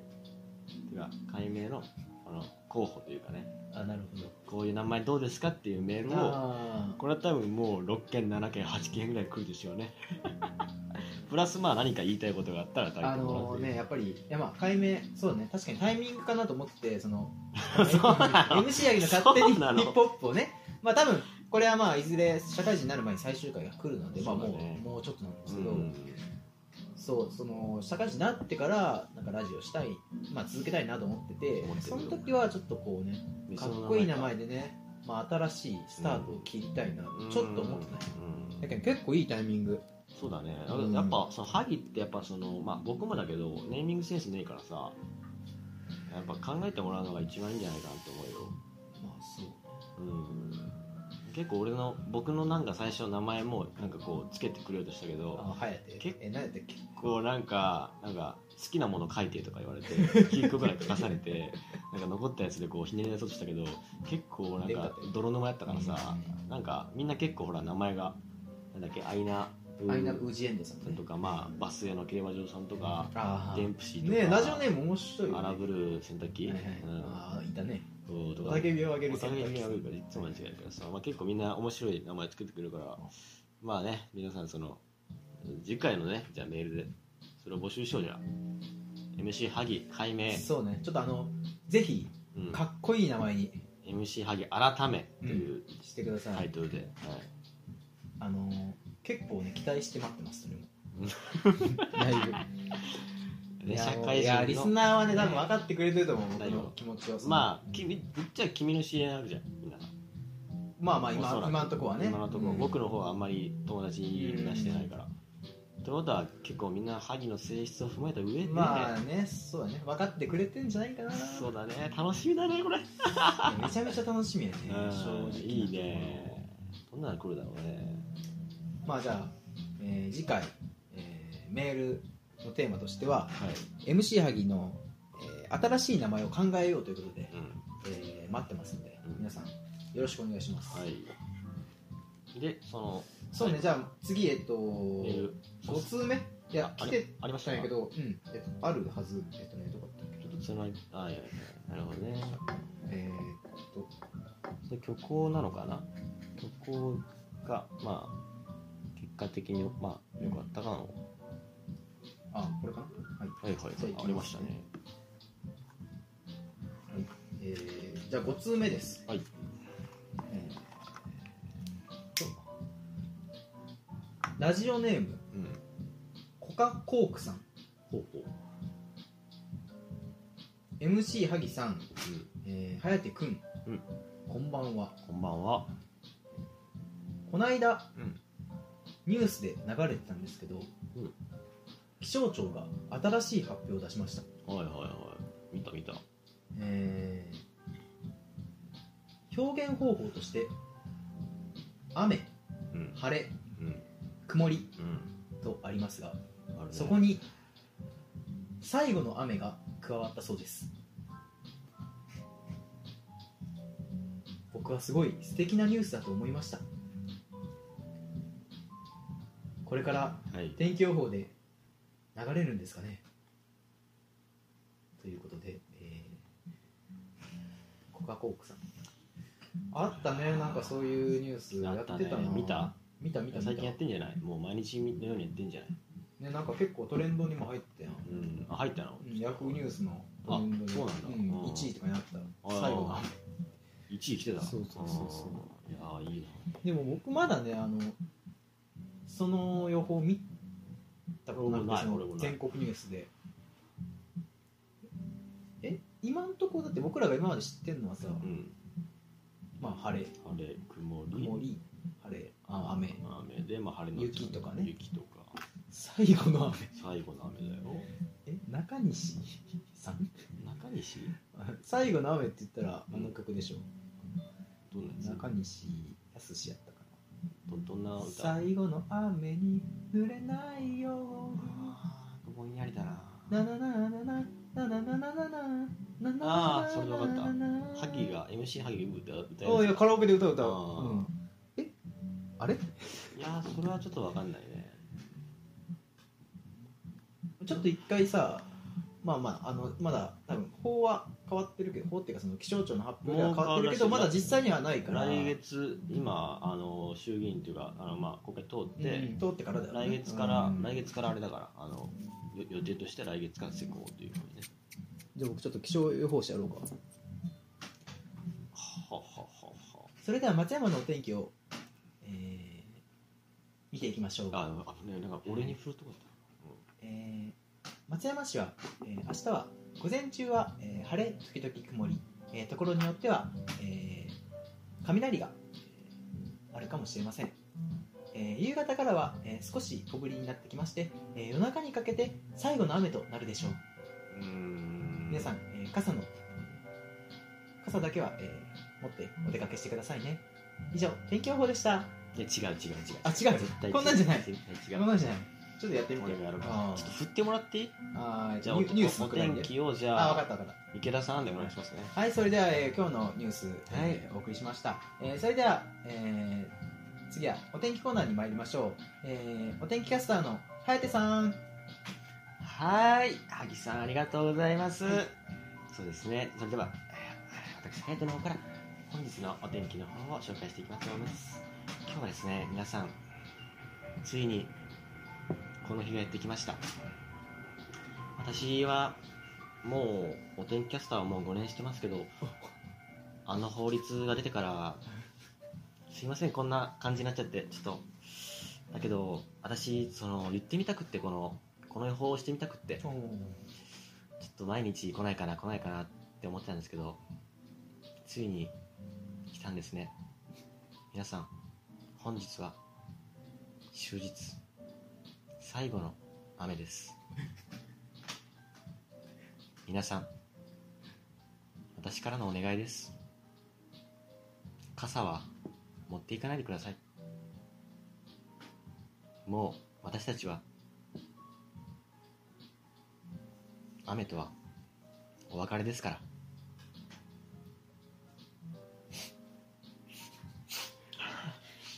頑張って頑張れごめんなさい頑張れすいません最後まで頑張れ知ってました明日の明日は80%の確率で晴れとなってます明けない雨はありません最後の雨楽しみましょうそれでは萩森さんにお返ししますこう やな あこうやなーあそーうちょっとしっくりきたそわうそうやけどそやけどそう素敵というのはそういうことだよねそう最後やから心の雨悲しいな何があった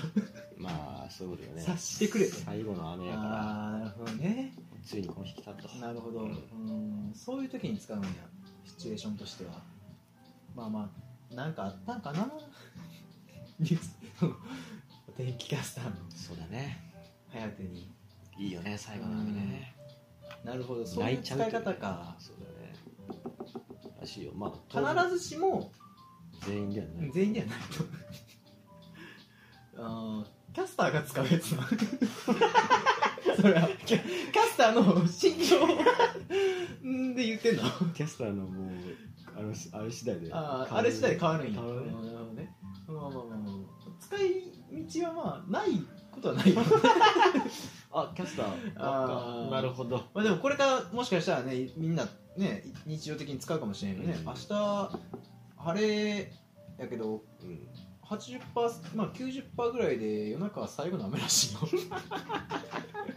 俺も俺も俺いもやいやねありえるありえるそれかなんかこう大物にねなんか明日思いっきりあなんか今日思いっきり晴れてるのに今日は雨だなみたいなあで BGM で「泣けるまで愛したりしない」 って言ってた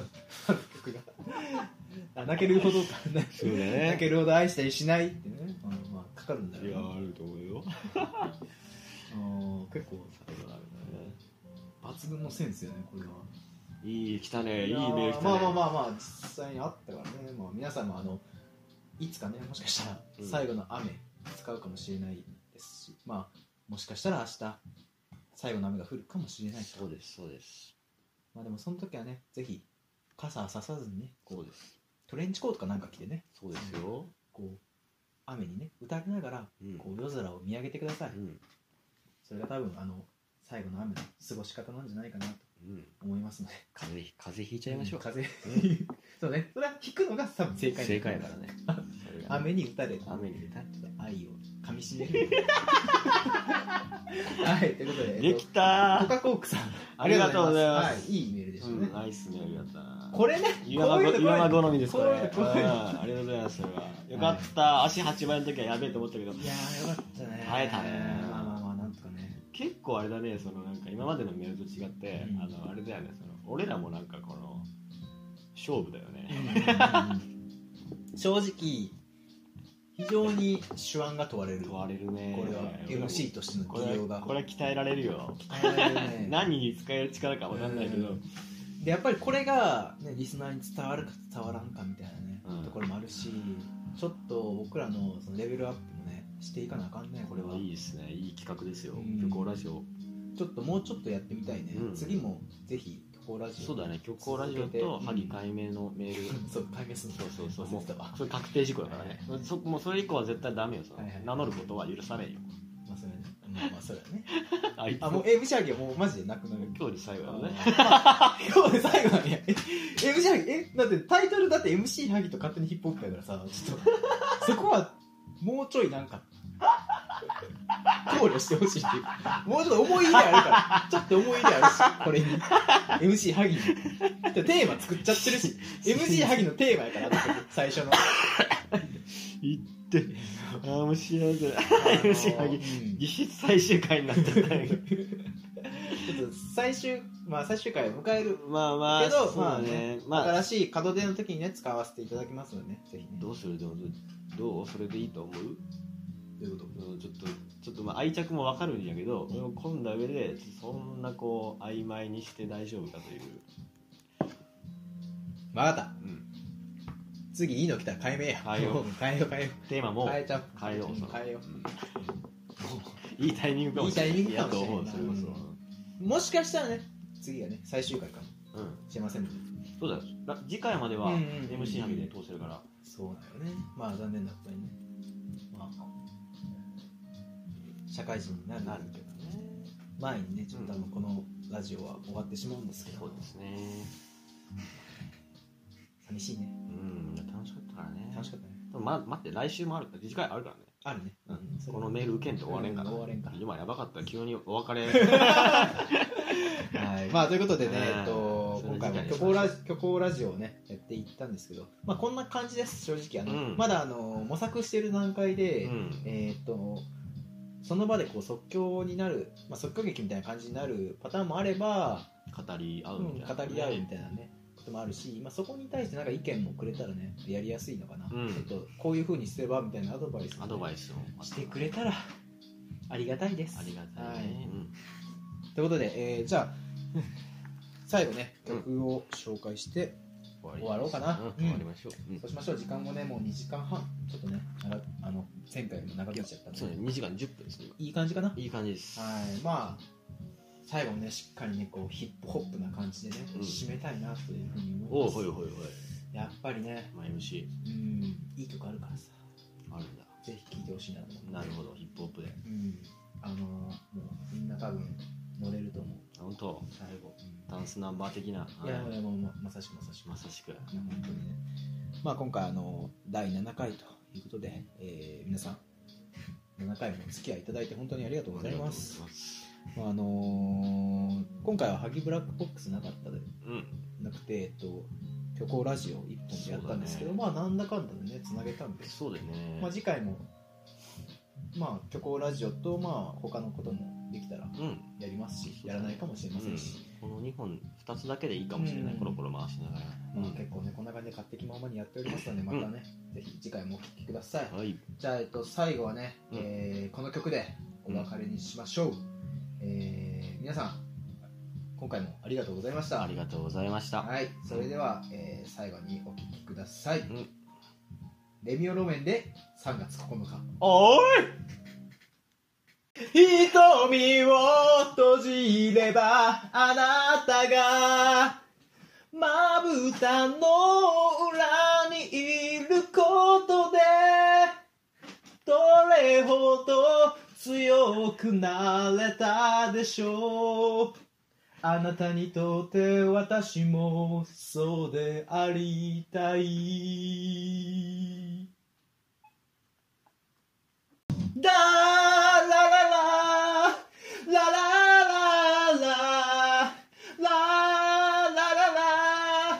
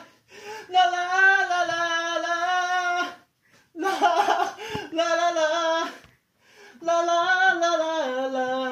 ララララララララララララララララララ